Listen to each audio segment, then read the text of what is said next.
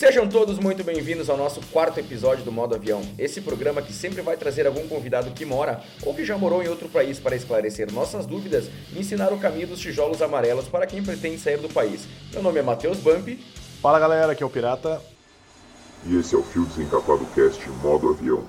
Nossos convidados de hoje estão morando no país materno de Neil Young e do Rush. Hoje, nosso país é o Canadá e nossos convidados são Miguel Paternoster. Opa, tudo bom, pessoal? E Matheus Marques da Silva Stedley. Aí, gurizada, tudo certo? Bom, vamos começar com o Miguel e depois a gente passa para o Matheus. Vamos seguir essa ordem aí. Miguel, mais de 190 países no mundo. Por que o Canadá? Ah, cara, definitivamente é porque eu adoro muito o frio, né? Eu gosto de sofrer.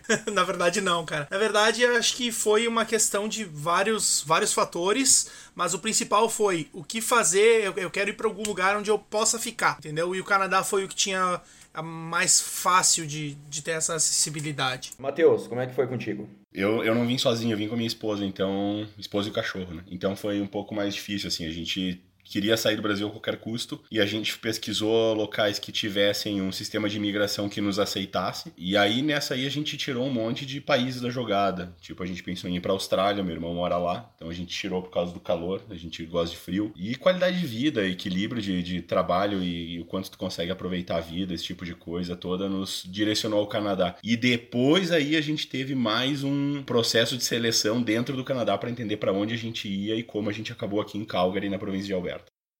Tem um dado aqui que a gente achou que só em 2010 o Canadá acolheu 280.681 novos residentes. Isso não inclui trabalhadores temporários e estudantes internacionais. Eu vou pedir para o Matheus depois me mandar para a gente postar no nosso Instagram o vídeo que ele gravou. Uh, foi hoje, Matheus, ou foi ontem? Foi ontem no final da tarde. Final da tarde, começo da noite da chuva de granizo que deu lá no Canadá e como que ficou o carro dele depois disso. Matheus, me explica um pouquinho mais. Como que é o clima aí? É sempre assim? Como é que é o clima? Ou é que nem aqui em Caxias, que de manhã tá de um jeito e de noite tá de um outro, um é. outro jeito? Cara, aqui é muito, muito próximo de Caxias, né? E quando eu falo aqui, a gente tem, e sobre o Canadá, a gente tem que cuidar, porque o meu aqui vai ser muito diferente do aqui do Miguel. O Canadá é um país muito grande e tem muita diferença em absolutamente tudo de um lugar para o outro, e o clima é um exemplo. Por exemplo, aqui eu tô próximo das montanhas, né? Foi um dos motivos que nos fez vir para cá. Eu tô a uma hora das Montanhas Rochosas, de Banff, que é um parque nacional, absurdo de lindo que tem aqui. E então a gente pega muito essa influência do clima de montanha, né? Os invernos, esse inverno, por exemplo, foi o nosso primeiro inverno aqui, a gente teve sensação térmica de menos 44 graus uh, Celsius, né? Sempre falando em Celsius. Agora, por exemplo, já tá na primavera, vai começar o verão, então de manhã eu saio de casa para ir trabalhar, tá tipo 5 graus, 6 graus. Quando eu tô saindo do trabalho para casa de volta, é umas 3 da tarde, tá 18, 19, até 25 graus às vezes. Né? Então varia muito, muito mesmo. assim. Tem, tem estações muito bem definidas, o inverno extremamente longo, aproximadamente seis meses de frio forte, e o resto dividido, assim, algumas semanas de primavera, algumas semanas de outono e uns dois meses de verão, alguma coisa assim, vai. Inclusive, tu falou que o Canadá é grande, ele é o segundo maior país do mundo, né? Ele só é. perde em área territorial para a Rússia. É isso aí, é gigante. A, a, proporção que a gente tem do Brasil, na verdade, tem que deitar o Brasil, por assim dizer, e tu tem o Canadá, né? Daqui onde eu moro até ali onde o Miguel mora, em Ontário, se tu olha, não parece tão longe, mas é como se fosse, sei lá, jogar aqui. Do norte da, ao sul do Brasil, é, né? do Rio Grande do Sul ao Piauí, uma coisa assim. Pra ti aí, Miguel, como é que tá o clima? O clima agora tá, tá começando a ficar bom, né? Eu, eu, eu tô aqui há um pouquinho mais tempo do que o Matheus, uh, do que o Silva falou, né? Mas uh, é, um, é uma coisa que quando, quando eu cheguei aqui, eu cheguei aqui no verão, né? Eu cheguei aqui em agosto de 2016 e ju, julho, agosto, é, agosto de 2016 e cara, tava quente. A cidade aqui, eu, eu disse, ué, mas será que eu desci no lugar certo? Certo, né? Tava 30, 32 graus, sol, o dia termina assim 9 da noite, aí tu ainda tem um pouco de luz. No, no verão aqui o, o, o dia dura muito, e até que até que passou o verão, setembro começou as aulas, tal, pá. Quando chegou o final de setembro, início de outubro começou a esfriar, começou a dizer, ah, parece o nosso outono lá em Caxias, né, tal. Aí foi, cara, quando chegou dezembro, a neve, e é assim, é uma coisa que a primeira vez assim tu não, não tem noção, porque é algo que tu só vê em filme assim, né? Então, muito frio, muito frio também. Eu acho que a Alberta, onde o uh, Matheus tá é um, é um pouco mais frio e é mais seco, pelo que o pessoal fala aqui, sabe? Uh, aqui, a região que eu tô é, é muito caracterizada por um, um, efeito fenomenal aqui que ocorre no, no, lago que a gente tá. Eu tô numa região que é da região dos Grandes Lagos que eles chamam de. Tem o Snow Belt Effect, que é o efeito do cinto de neve. É, é uma região que tem tanto lago que todas as, as coisas que podem acontecer de ruins do clima, então seja nevasca, tornado, tempestade glacial, tudo que acontece, acontece aqui na minha região, na, na no Lago Simcoe, que fica entre o Lake Huron, aí esse Lake Simcoe que é do lado, a minha cidade, a praia dela é no, no Lake Simcoe. Então, tipo assim, a gente fica isolado, a nossa cidade fica isolada de neve, tu não consegue sair da cidade e ir pra outros lugares. Desses quatro anos, o que eu aprendi foi a reentender o que, que frio significava. Então é bem, bem interessante. Um dado nosso, Ottawa é a segunda capital mais fria do mundo. Ela só perde para uma cidade da Mongólia, a capital da Mongólia, que eu me recuso a tentar falar o nome. o Lambator. É, por aí, cara. É, é isso aí. aí. Olha ali, ó. Cara, os caras são foda, velho. Vamos entrar um pouquinho na parte sobre como que é o Canadá para os brasileiros. Como é que é a recepção de um brasileiro? Bom, eu a primeira, a primeira coisa que eu posso falar foi a minha primeira experiência ao pousar no aeroporto de Toronto, lá em 2016, né? Cara, quando eu cheguei, eu passei na na aduana, peguei minhas malas tal, e quando eu tava saindo do, do aeroporto, dentro do aeroporto, assim, procurando lugar para pegar os táxis, tava eu caminhando com a minha mala, olhando para um lado, olhando para o outro, admirando a diferença, né, do nosso aeroporto lá de Caxias do Sul e do aeroporto de Toronto, pequena diferença em tamanho e tal, e um cara me, me, me abordou, me perguntou, ah, tu, tu, tu precisa de alguma coisa, não sei o que lá, daí eu Cara, brasileiro desconfiado, né? Disse, que que esse louco vai, vai roubar minha mala, vai vai me, me, me, me enferrar, né? Ele queria assim, te comer. Eu imaginei que sim. Né? E daí ele não, era, ele não era muito bonito. Já então descobriram já que eu vim a outro trabalho já... aqui no, no Canadá. não, pior que agora, curiosidade, quando tu assina o documento para entrar, tu assina dizendo que tu não vai se prostituir. Então, como eu assinei que não ia, não posso, entendeu? Eu sou um cara que tá no, no papel, ele é entre as partes, né? Enfim, e aí o cara me abordou, perguntou se eu precisava de alguma coisa e eu fiquei muito estranho, achei suspeito, né? Mas eu disse, ah, não, eu só tô procurando aqui a saída, porque é a primeira vez aqui. Daí ele disse, ah, tá. Aí o cara pegou e foi super gente boa, assim, foi, foi me levando daqui pra lá no aeroporto, ah, aqui é isso, aqui é isso tal. E era um outro cara com a mala, não era ninguém do aeroporto, era só uma outra pessoa, sabe? E ele disse, ah, os táxis tu pode pegar ali, ó, boa sorte tal, e bem-vindo ao Canadá. E aí, tipo, essa foi a minha primeira experiência, eu disse, que legal, sabe? Me, me surpreendeu de um jeito muito positivo. Aí cheguei no táxi, tinha o endereço do hotel que eu ia ficar a primeira noite, porque eu ia dormir em Toronto para depois vir aqui pra, pra minha cidade, porque já tinha família tal aqui pra, pra vir, a, a Homestay Family, né? E aí entro no táxi, eu digo, ah, opa, boa noite, eu vou pra tal lugar. E aí o cara falou e eu não entendi nada do que ele falou. Aí eu olhei pro pro taxista, eu não, eu não sei exatamente qual era a, a, etnia, da onde que ele era, mas assim, um inglês que, cara, no meu primeiro ano de cursinho do inglês lá em Caxias, eu já falava melhor, sabe? Ele era indiano, Miguel. Ele não é, eu acho que ele não era indiano, cara. Então eu ele era paquistanês, era... sempre é. É, possivelmente, possivelmente. Eu vou preso por causa desse comentário aqui. Possivelmente também, quer dizer, vamos, vamos ver, né? Enfim, e aí, cara, eu não entendia nada do que o cara tava falando. E aí ele, bom, eu dei o endereço, ele tava indo e era um pouquinho longe, assim, era uma, um, uma meia hora de táxi, e eu olhando para as placas, e eu perguntava alguma coisa e ele respondia outra que não era nada do que tinha perguntado, que eu tava entendendo, sabe? Eu disse, meu Deus do céu, bateu aquele desespero, o que que eu tô fazendo aqui? Eu não sei falar inglês? Eu tô fudido. E como é que eu vou, como é que eu vou falar? E bate aquela aquele pânico, depressão do tipo, caguei, tô ferrado. E aí, quando eu cheguei no hotel, bom, paguei o táxi, fui pro hotel, aí cheguei na porta do hotel, era um cara, uh, também de uma outra etnia, mas daí ele falava bem. Daí eu uh, dei aquela relaxada, disse, bom, era o taxista que tinha um sotaque difícil.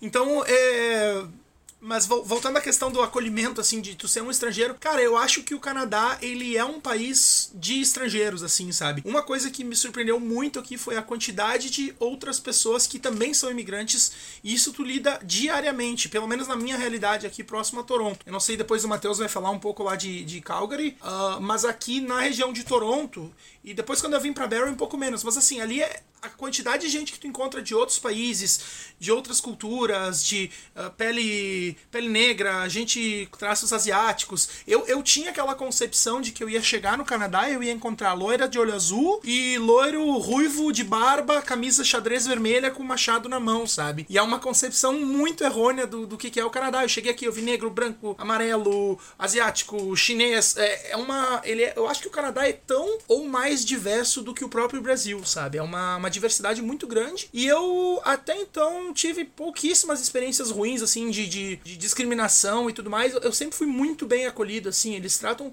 muito bem o imigrante. Pelo menos até, um, até o momento. Só tira uma dúvida para nós aí que tu comentou sobre o idioma e estava em dúvida. O principal idioma do Canadá é o inglês, mas tem um outro que é bem dividido no país, né? É, de, então, o idioma oficial do Canadá foi o inglês por muito tempo e depois o francês também, me parece. Eu não sei exatamente a história, eu sei que é francês e inglês. Hoje tu vai para qualquer lugar uh, de circulação de, de pessoas internacionais, tipo aeroporto tal, é tudo francês e inglês. Todas as placas, todos os documentos oficiais que saem para o público nos websites e tudo mais é francês e inglês. Tu liga numa empresa, tu tem o 0800 lá, Disque 1 para inglês, Disque 2 para francês. Então, assim, é, é tudo francês ou inglês. E, mas é muito mais o inglês do que o francês, sabe? O francês ele é falado em algumas poucas partes do Canadá, em geral, tirando, claro, Montreal, Quebec, que é onde situa a maior contingente de French speakers, né, de, de, falantes de francês lá, mas tem alguns lugares no interior do Canadá, algumas outras cidadezinhas assim, tipo mini regiões que falam francês, mas a grande se concentra em Montreal, Quebec, que eu não fui ainda para conhecer. Fora isso, todo mundo fala inglês e o que eu percebo assim com as pessoas que eu falo, o Silva vai poder me falar mais, já que ele tá lá num lugar mais distante dos franceses canadenses, o que se percebe é que eles não gostam muito dos franceses aqui, que eles não existe existe uma, uma, uma rixa, uma, uma guerra cultural, assim, meio Brasil-Argentina. Alberta uh, são... que ninguém gosta de ninguém, eles não gostam de ninguém. É só Alberta, é sozinho. Entendi, entendi. Se separatismo. Mas o, o, que, o que eu vejo aqui é que o pessoal não gosta muito dos franceses. Très bien, très bien. Matheus, então como é que foi, cara, a tua acolhida no Canadá? Não no sentido uh, de trabalho, ainda vamos, nós vamos entrar nisso, mas no sentido mais pessoal. Como é que foi? Cara, então a gente teve duas experiências assim que, que marcaram mais quando a gente chegou.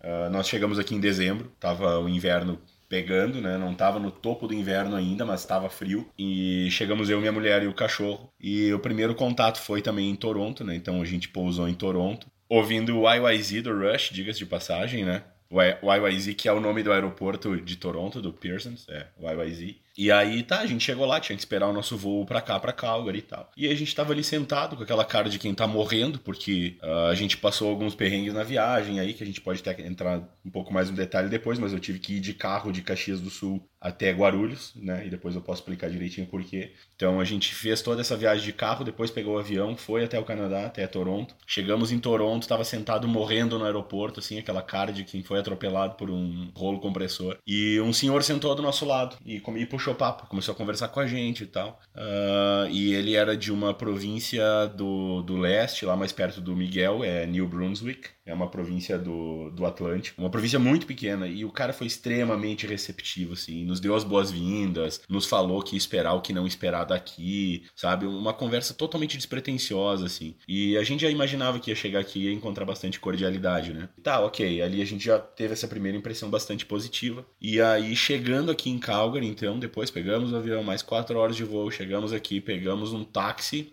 mais ou menos isso que o Miguel falou. O motorista era indiano e eu não lembro o nome dele agora, mas eu tenho o cartão dele até hoje. Ele deixou o cartão com a gente e tal. Uma dúvida: o pré-requisito para ser taxista no Canadá tem que ser indiano? Para taxista, isso. motorista de ônibus e condutor de trem urbano, eu acredito que sim, porque é muito difícil tu ver alguém ou sem turbante ou que não tem o sotaque característico de indiano. Pior é que é engraçado, cara. Eu possivelmente não tem nenhuma lei, mas que parece que tem, parece. É. Não, depois a gente, eu vou falar um pouquinho mais, que aqui tem bastante indiano e eles, eles se caracterizam também pela, pela vestimenta e tal. Depois eu falo um pouquinho mais sobre isso. Mas enfim, daí a gente chegou aqui, uh, ele nos desejou boas-vindas e tal, desejo que sejam felizes e tal, aquela coisa toda. Descarregamos né? Quatro malas de 32 quilos de dentro do carro do cara, mais o cachorro. Começou a nevar bem na hora. E aí a gente tinha ficado num Airbnb, a gente ficou no Airbnb por quase um mês até que a gente conseguisse achar um lugar para alugar e se estabelecer aqui e tal. Só que existem alguns golpes de Airbnb aqui, né? Então o que que aconteceu? A gente chegou aqui sem linha de celular, eu não tinha como me comunicar com ninguém e o Airbnb não abria, ele tinha um código que não estava funcionando. E aí, pá, a gente ficou um pouco assustado, assim, e veio uma mulher do prédio que a gente estava tentando entrar, de uma sala comercial do térreo, e ela pediu o que, que a gente estava fazendo ali e tal. Mas super cortês, e a gente disse estava tentando entrar, que a gente tinha alugado um Airbnb, e ela disse, ó, oh, o Airbnb é proibido nesse prédio. Então, temo que vocês tenham passado por né, por algum golpe, alguma coisa assim e tal. E a gente se desesperou, né? Porque, pô, o que, que eu vou fazer? Tá anoitecendo, tá começando a nevar, né? A gente não tá com roupa especial para isso, né? Tava um frio ali, não tava tão frio também, eu vou dizer que tava ali uns sei lá, vai uns menos 5, menos 10. E aí. Tá bom, tava quente então.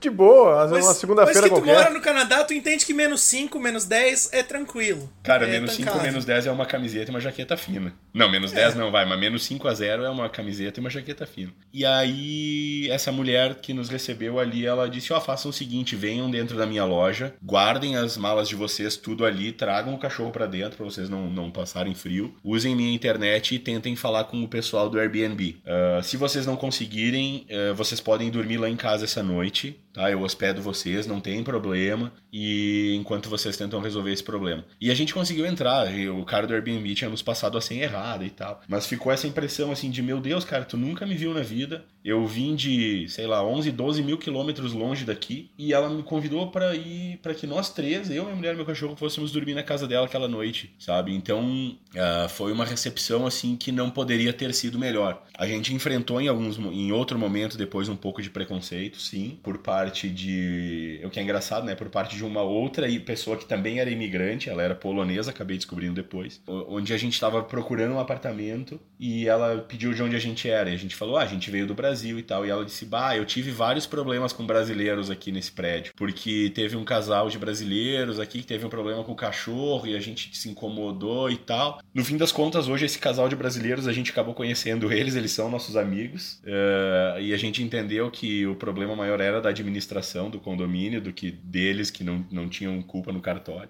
Enfim, ela nos julgou por ser brasileiro, sabe? Eu nem falei, eu nem cheguei no mérito de dizer o que, que os poloneses já fizeram, deixaram de fazer, é, mas, né, enfim, a gente foi julgado por ser brasileiro de uma maneira estranha, né? Então, sei lá, acontece, cara, acontece. O povo aqui em Alberta, não dá pra, não dá generalizar tanto também, mas eles uh, são um pouco mais preconceituosos, sim, com, com minorias diversas, né? E são extremamente bairristas, são, é, é, é um pouco mais difícil, mas em geral, uh, acho que prevalece aquela coisa do, do, do canadense que é, que é cortês sabe? Do canadense que é educado e tal, que te pede desculpa 80 mil vezes, tu nem sabe por que ele tá te pedindo desculpa e te agradecendo, e no fim a gente entra nessa vibe acaba entrando e ficando assim também. É, uma coisa, uma coisa que eu vou acrescentar aqui é: o cara tá parado, tu passa, pisa no pé do cara e ele te pede desculpa porque o pé dele tava embaixo do teu quando tu passou, sabe? É exatamente Eles assim. pedem desculpa para tudo. Chega a dar nos nervos, assim, diz: cara, não, quem pede desculpa sou eu, fui eu que pisei na bola, tá ligado? Mas é muito engraçado, velho. Eles realmente têm um, um cuidado, assim, eles têm muito uma, uma questão de, de, respeitar o espaço, assim, eles não gostam de ficar muito próximo um do outro. E com os americanos é assim aqui, também, cara, porque tá o, o que a gente uh, vê, não, pelo tá... menos na TV e tal, é que tem uma certa rixa entre eles, né? Ou é tudo negócio da televisão. Não, não, tem, tem. Uma coisa, uma coisa, pelo menos que eu percebo aqui, do, até pelo college tinha alguns uh, alunos, eu tinha alguns amigos americanos, inclusive. O que se percebe é que se tem uma pequena dor de cotovelo, uma pequena, digamos assim, invejinha aqui, invejinha ali. Então tem canadense que vai dizer que o Canadá é melhor porque tem o free healthcare, porque o sistema de saúde é melhor. Aí eles dizem que a cerveja aqui é mais gelada, que a cerveja é mais forte, que canadense bebe mais do que americano, aí o americano fica tirando sarro com o sotaque do canadense. Tem bastante rixinhas assim, competições, mas se tu for parar para analisar, são dois países que se ajudam mutuamente um monte, né? Então é, é, mais a questão cultural, assim, de querer achar que um é melhor que o outro do que realmente ter animosidades assim fortes. É mais. É mais uma rivalidade saudável. Pegação, é uma rivalidade é, mais sim. saudável, assim, é mais uma, uma pegação. É briga de irmão, cara. É briga de irmão. É, é, dois países muito próximos. Tem muita diferença entre, entre entre, principalmente cultural entre os países, mas são dois países que são próximos em algumas maneiras, sabe? E dividem uma fronteira gigante, né? Eu não, eu não tenho dado aqui, mas eu vou dizer que, que é uma das maiores fronteiras, uh, fronteiras assim do mundo, né? Que... É, se eu não estou enganado, é a maior fronteira do mundo entre países. Eu não posso, posso estar falando bobagem, mas é, acho que é assim. Quando eu saí do Airbnb e me mudei pro apartamento que a gente mora hoje, foi no dia do Natal, foi na, antes do Natal ali, dia 23, se eu não me engano, 23 de dezembro, que a gente se mudou para cá, para esse apartamento. Tá, no dia 24, daí é, é, o pessoal que administra o, o prédio não tava aí, né, e tal, e a nossa geladeira não tava gelando. Ela tava fria, mas não tava gelando. E aí eu tentei contato e o pessoal não atendia, porque enfim, tava na celebração de Natal e aquela coisa, eu disse, meu Deus, o que que eu vou fazer, cara? Sorvete descongelando, carne descongelando, disse, meu, o que que eu vou fazer? E aí eu pensei, pá, eu tô aqui fechado na calefação, né, em 20, 23 graus. Cara, eu vou botar tudo na sacada. E a gente tirou tudo de dentro da geladeira e botou tudo pra sacada. E deixou tudo lá, assim. E daí eu pensei, meu Deus do céu, vai, vai estourar a cerveja. Então tinha que ir lá, aí pegava tudo, deixava tudo lá, que tirava quando tava quase congelando, jogava tudo de volta para dentro da geladeira e deixava ali até esquentar um pouco. Quando esquentava um pouco, passava umas horas assim, tum, tudo de volta pra sacada. E aí no dia 26, era feriado aqui, no dia 27 eu consegui falar com o pessoal do prédio. E aí o cara me disse, bah, eu ia te dar uma ideia, mas eu tô vendo aqui que tu já fez. Isso aqui é a saída que a gente tem no Canadá. Quando tá com problema no refrigerador, na geladeira ou qualquer coisa, tu joga tudo lá para fora. Nossa, isso parece muito cena de filme, cara, mas é muito massa. Parece. É, uma coisa que acontece muito aqui é aquela. Porque acho que a influência de Hollywood para nós, né? Aquela vida norte-americana tal, quando tu vem para cá, muitas, muitas situações da tua vida, do cotidiano, tu olha e diz, nossa, tô num filme, sabe? Porque tu é, tá vivendo aquilo que tu viu. Que Só fazendo uma interrupção aqui, como o Silva falou em cerveja. Ah, eu vou tomar uma, uma geladinha aqui agora, mas vamos, vamos continuar. No episódio que a gente fez com o Bruno Fetter lá sobre Dubai, ele falou que algumas paradas de ônibus elas têm uh, ar-condicionado, são fechadas. E aí também tem, porque para aguentar o frio na rua não deve ser fácil. Como é que é o, o transporte público aí, Miguel?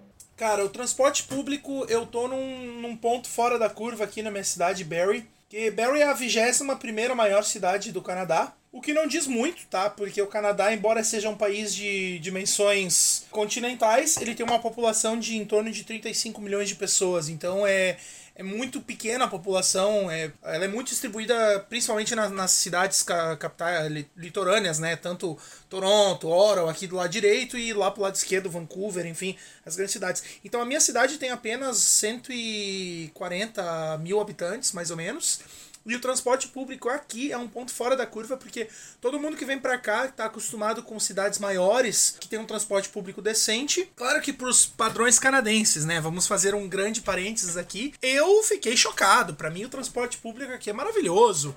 Os ônibus são excelentes, eles chegam quase que em ponto, assim, sabe? Quase que no ponto. Às vezes atrasa dois, três minutos, cinco minutos no máximo. Mas tu tem um aplicativo que tu manda mensagem, ele já te diz aonde que tá e onde é que chega. E tu tem um Isso não pelo aplicativo, digo, é só tu manda mensagem pro sistema, eles te avisam. E tu tem um aplicativo que tu vê o ônibus em tempo real, né? Aí tu sabe onde ele vai chegar. Mas o meu problema aqui na minha cidade é que ele tem poucas linhas. Então, às vezes, tu tem um ônibus, tu quer chegar num ponto X da cidade, tu só tem um ônibus que vai até lá de uma em uma hora. Todo lugar que tu precisa ir de ônibus é 40 minutos a uma hora, porque são poucas linhas.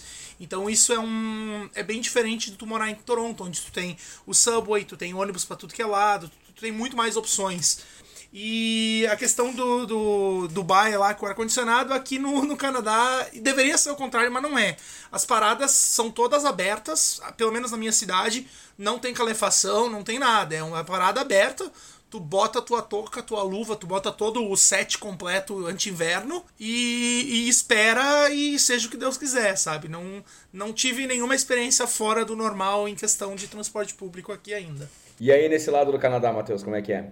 Cara, Calgary é a quinta maior cidade do Canadá. Tá? A quinta maior uh, zona urbana do Canadá. Tá? E aqui, então, a cidade é muito grande. A gente tem 1,3 milhão de habitantes e a cidade se estende, assim, vamos dizer, de, de noroeste a sudeste por 45 quilômetros. Então é uma cidade muito, muito uh, usando as palavras do nosso antigo governador, muito espraiada, né? Então, não é tão fácil e o pessoal reclama muito aqui do, do, do Transit, que é o sistema de transporte público. Agora, eu vou falar um negócio, cara, para quem, como eu, veio de Caxias do Sul, no Rio Grande do Sul, uh, onde existe um monopólio de transporte e uma empresa que não atende, a gente é muito bem servido. Muito, muito bem servido mesmo. A gente tem duas linhas grandes de, de metrô de superfície, né? Em alguns pontos ele é subterrâneo, mas são pouquíssimos pontos, é só para passar algum. para não atrapalhar algumas estradas, por exemplo. Elas são duas linhas, então uma atende de noroeste a sudeste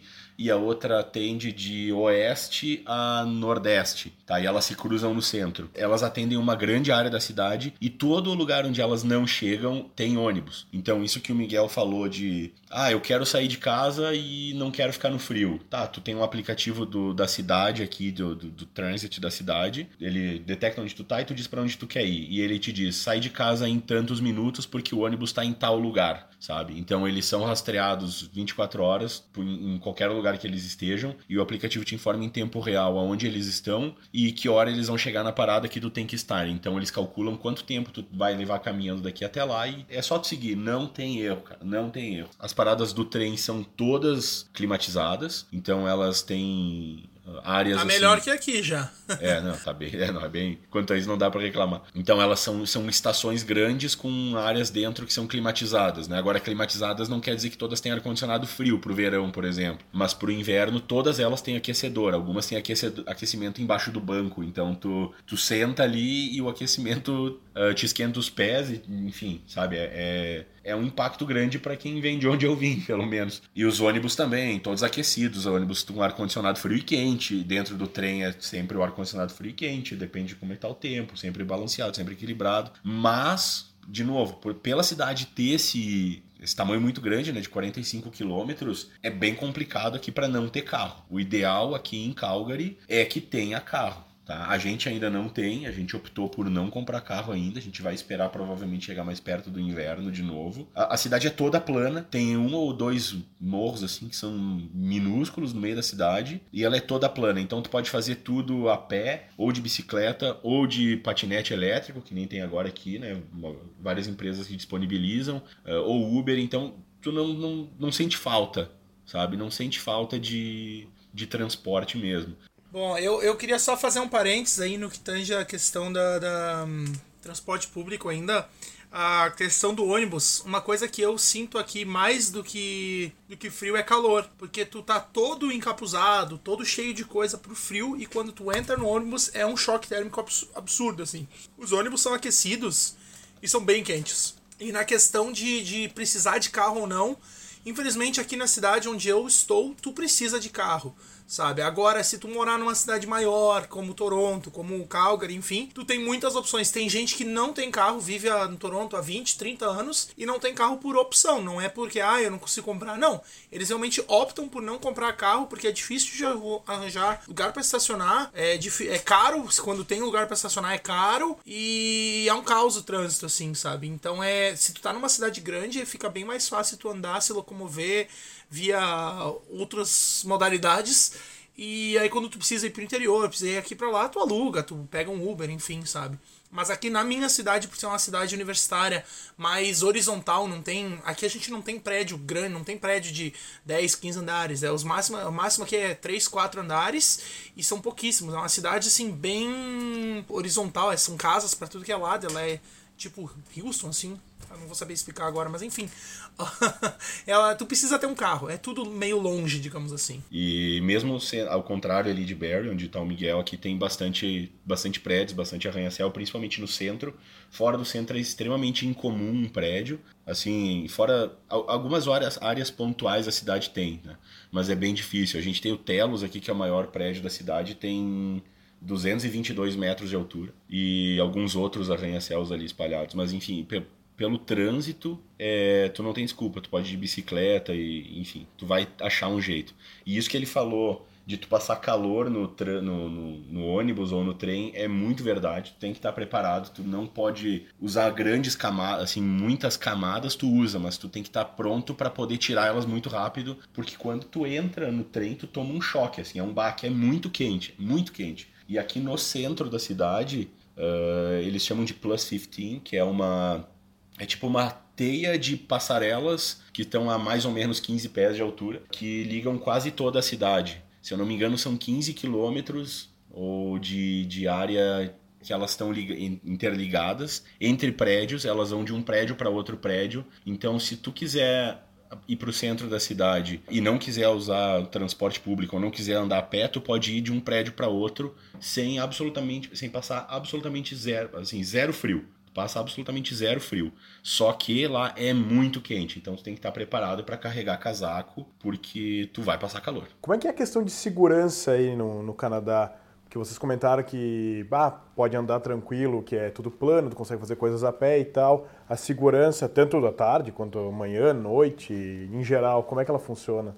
Então, cara, uma, uma coisa que para mim foi um choque também foi a questão da, das casas aqui. O Matheus comentou sobre a mulher que acolheu ele na casa dele. Se o Matheus quisesse, eu tenho quase certeza, pelo menos aqui na minha cidade, que ele poderia ter aberto a porta da, da mulher e ter entrado na casa dela, tá ligado? Porque aqui eles não trancam as portas, cara. É incrível todas as casas têm as portas abertas. Eu não sei se é questão do frio, que ah, se dá uma tempestade alguém entra correndo e se abriga ali, tá ligado? Eu sei que tem lugares no mundo que isso acontece, mas uh, aqui, assim, as pessoas não trancam as portas. Tu chega com o teu carro, tu estacionou na frente de um restaurante, tá feito alguma coisa, os caras descem do carro, encostam a porta do carro, deixa os vidros abertos, deixa o conversível aberto, com as coisas no carro, entram no restaurante, comem, fazem o pedido do serviço, compram o que, sei lá, que eles forem comprar, voltam pro carro, tá ali as coisas ainda, e aí eles vão, entram no carro e vão embora, sabe? Então, assim, uma coisa que a gente se choca é aquela coisa do brasileiro, de estar tá sempre, sempre, sempre uh, olhando por, sobre o olhando por cima do ombro, olhando pros dois lados, sabe? Pô, vamos, vamos me roubar aqui, vamos trancar aqui. Tu sempre conferir se tu trancou ou não a casa, se tu trancou ou não o carro. E eu acho que essa é uma coisa intrínseca que eu, eu não perdi sabe? E eu prefiro, diz que o. Como é que é o ditado aquele que o. Pecar pelo um excesso. homem prevenido vale por dois? É, de, de, serve esses dois aí, é exatamente isso que eu ia dizer, não era isso ditado, dizia eu, né? Mas enfim. Então eu, eu, bah, eu tranco tudo. E, e eu aqui, primeira casa que eu fui morar uh, sozinho com sozinho com outros estudantes, né? Era uma república que eles chamam. Cara, ninguém trancava as portas e eu ficava puto da cara. E daí eu trancava as portas. E daí eles iam entrar e não tinha chave. Eles ficavam bravos comigo porque eu tava trancando as portas, sabe? Teve um caso muito curioso que é uma história muito boa. Não é aqui em Calgary, foi lá em Halifax, que é lá na costa na costa leste, mais lá perto do Miguel, bem do mais é Uh, que o pessoal tá, começou, foi em 2018 isso, que o pessoal emitiu alerta para as pessoas começarem a fechar suas portas das suas casas, porque, tipo, chamar, acionaram a polícia, ou sei lá, alguma coisa assim, porque uh, umas pessoas entraram numa casa num bairro. E aí o pessoal, o quê? Uma, entraram numa casa, que absurdo e tal. E aí foram investigar, o pessoal de uma casa do lado tinha contratado uma empresa para fazer faxina. Daí os caras da faxina foram, entraram na casa errada, limparam a casa errada, mas limparam não de roubar, limparam de limpar, limparam de fazer a faxina. E aí, bah, se ligaram, putz, a gente entrou na casa errada. Tá, então vamos embora. Fecha a casa, e aí vai na casa do lado e faz a faxina que tinha que fazer. Se vocês quiserem procurar a fonte, tá no CBC, que é uma, um canal de notícias daqui, dia 18 de outubro de 2018 foi isso aí. E bom, acredito que aí para ti, Matheus, seja praticamente então a mesma coisa que o Miguel falou, né? É, cara, é bem parecido, assim, eu, eu canso de ver, não no inverno, mas agora aqui no, que tá na primavera, aqui começando a esquentar, pessoal usa muito carro conversível, muito, muito, muito mesmo, assim. Geralmente o pessoal tem mais de um carro, tá? Um carro do inverno, um carro do verão, mas ah, assim, o pessoal que já tá aqui estabelecido e tal, que já tem uma condição melhor. Então agora eles estão saindo muito de conversível. E tu vê direto conversível estacionado, capota baixa, não existe ninguém por perto do carro, tá ali, entende?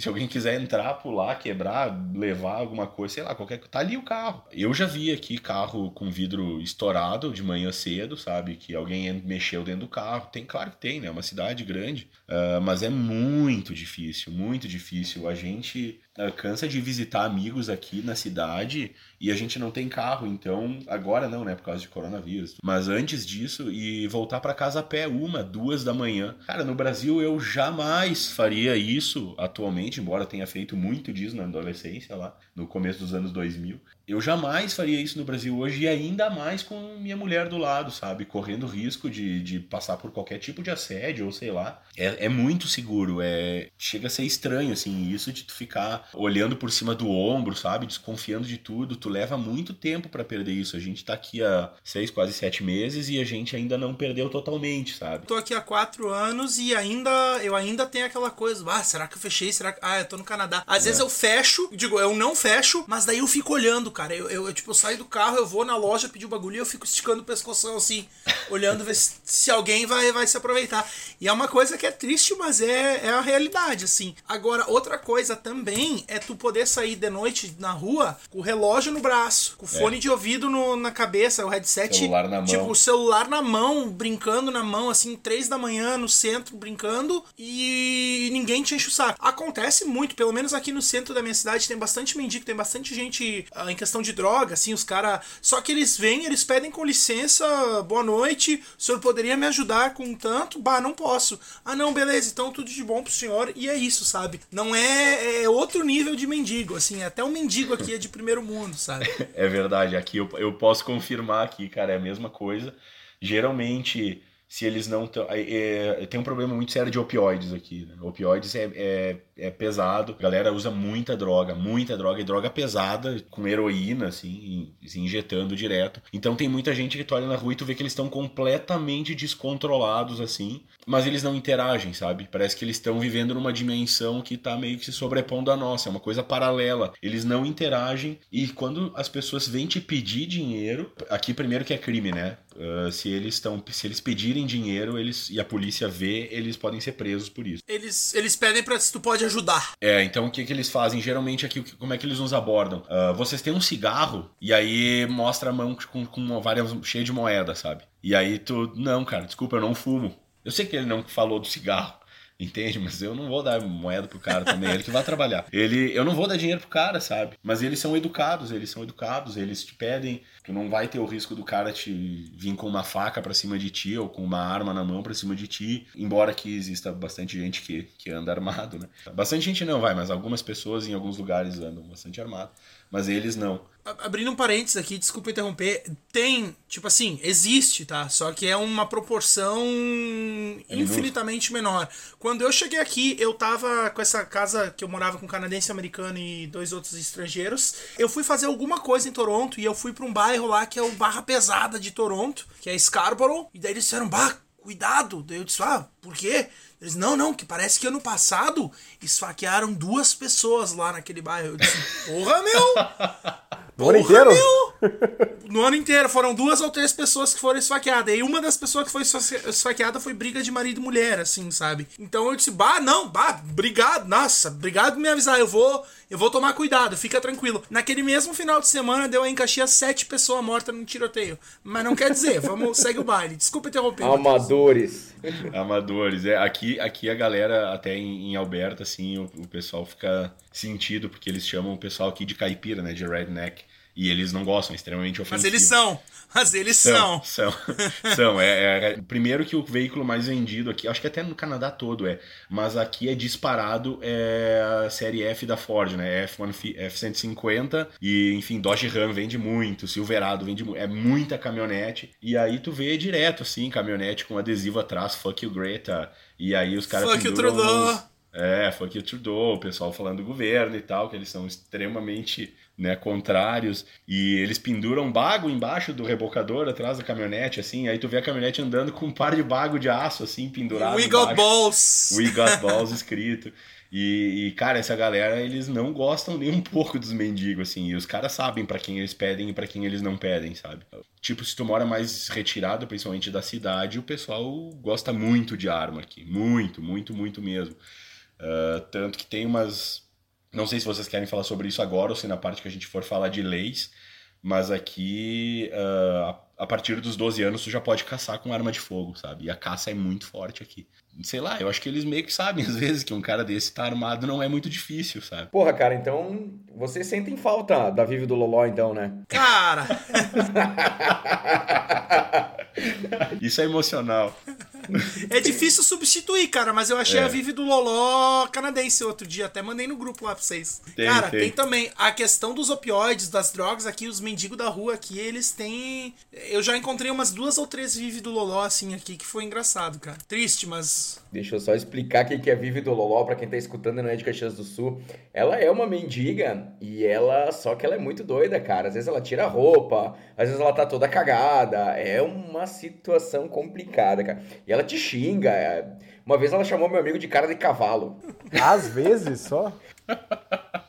Aqui a gente tem uma versão da, da Vive do Loló aqui, várias versões da Vive do Loló aqui em Calgary. A gente tem uma população indígena aqui, eles chamam de First Nations, que é muito grande, muito, muito grande. Tem várias reservas indígenas aqui perto. Eles têm um monte de, vamos dizer assim, de peculiaridades que a lei ah, passa, passa pano fecha os olhos para eles. Por exemplo, aqui tu não pode beber na rua, né? É proibido beber na rua. Tem algumas circunstâncias que tu pode, por exemplo, se tu tá em algum parque nacional, algum parque específico que tem a sinalização que tu pode beber, tu pode beber desde que esteja comendo, sei lá, que tenha fazendo um piquenique, alguma coisa assim, tu pode tomar vinho, tu pode tomar cerveja. Esses First Nations, eles estão sempre, sempre, sempre bêbados. Sempre, cara, é 24 horas por dia. Os caras estão fedendo a trago, mas é aquele cheiro, aquele cheiro do bar às 5 da manhã, sabe? Que o pé tá grudando no chão de cerveja. É aquele cheiro, cara. E eles estão sempre bêbados e eles entram e saem do transporte público a hora que eles querem, como eles querem. E eles são muito, muito, eles muito não pagam preconceituosos. pelo transporte público, Matheus. Eles pagam. Eles, eles, eles, têm, eles têm algum benefício. Eles têm os benefícios, né? Eles É. não pagam imposto. Isso é uma, Não. isso é uma coisa boa, né? É, isso é uma Mas coisa boa. é, onde eu trabalho lá, eles têm um. Eles, todos eles têm um cartãozinho. Ah, ah, índios da região de não sei o que lá. Algonquin, tribo da não sei o que lá. Tribo do boi sentado, tribo do pé de trovão. E aí eles, eles têm esse cartãozinho. Todo e qualquer serviço que eles comprarem, eles apresentam esse cartão e eu tenho que ir lá no sistema e tirar os, os taxas. Eu não, eu não posso cobrar a taxa deles. É, Eles que eu, eu não sei como é que funciona aqui na questão de taxas. Eu sei que eles têm um monte de benefícios, por exemplo, eles têm vários cassinos aqui, vários, vários cassinos, mas eh, eles é que eu já vi eles sendo retirados do transporte público, né, por estar atrapalhando a ordem ou coisa, qualquer coisa que o valha. Sempre tem fiscal transitando por dentro do trem, por exemplo, e eles perguntam, né, se tu tem, porque não tem cancela, não tem catraca, não tem nada, tu só pega e entra no trem, né? E tu tem que ter o comprovante na mão que tu pagou, caso alguém te pergunte se tu pagou ou não. E os e esse e esse First Nations, então, dificilmente eles têm e, e eu vejo assim que muitos fazendo uma- um paralelo com o Brasil assim, é tipo um um guarda municipal. Sabe, eles são peace officers aqui que eles chamam. Eles só vêm e eles já sabem alguns até pelo nome, sabe? Tipo, pô, tu de novo aqui, cara, sai do, sai do trem, tá atrapalhando. E eles tiram, sabe? Tiram porque Tiram fora. tiram fora. E eles são muito preconceituosos, assim, com o homem branco, principalmente. Muito, muito preconceituosos. Do tipo de eles sentarem e ficarem te xingando, sabe? Mas não diretamente pra ti, porque senão eles podem, enfim, eles podem ser retirados do trem, eles podem passar por qualquer coisa com a polícia. Então eles ficam conversando entre eles, falando de um pro outro, como o homem branco veio e acabou com a vida deles, e que precisa pagar por isso, e sabe? o que Um não é assim. mentira, né? O que não é Não, mentira. não a pra- história não. canadense é, é muito ferrado o que foi feito, né?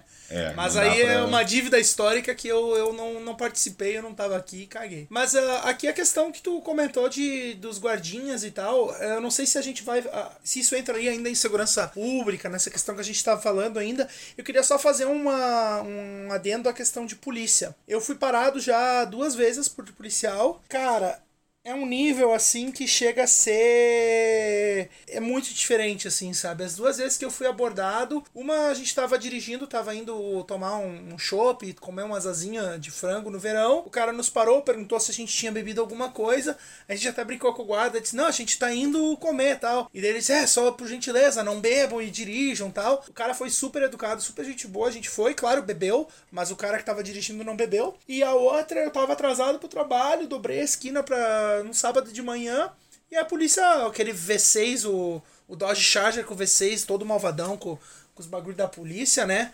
Aí eles Ah, usam por- V6 aí, aqui eles usam V8. é, Aqui Ah, é só não- V8. é que a Alberta é a gasolina mais barata, né? Aqui Aqui é, V6. aqui é 1.0. Ah, entendi. Em Caxias gasolina eles estavam de aqui, bicicleta Miguel. ultimamente, antes, antes de me mudar. eu já vi, eu já vi policial a cavalo já. Aqui tem, aqui tem policial a cavalo, cara. Aqui tem bastante policial a cavalo. Bom, mas é só pra finalizar ali a questão do policial que me parou o dia que eu tava atrasado pro trabalho. Eu dobrei a, dobrei a esquina, fui indo em direção daí, veio aquele uiu, né, a polícia atrás de mim. No, eu- Desculpa. que que houve? Como é que a polícia fez? A polícia faz.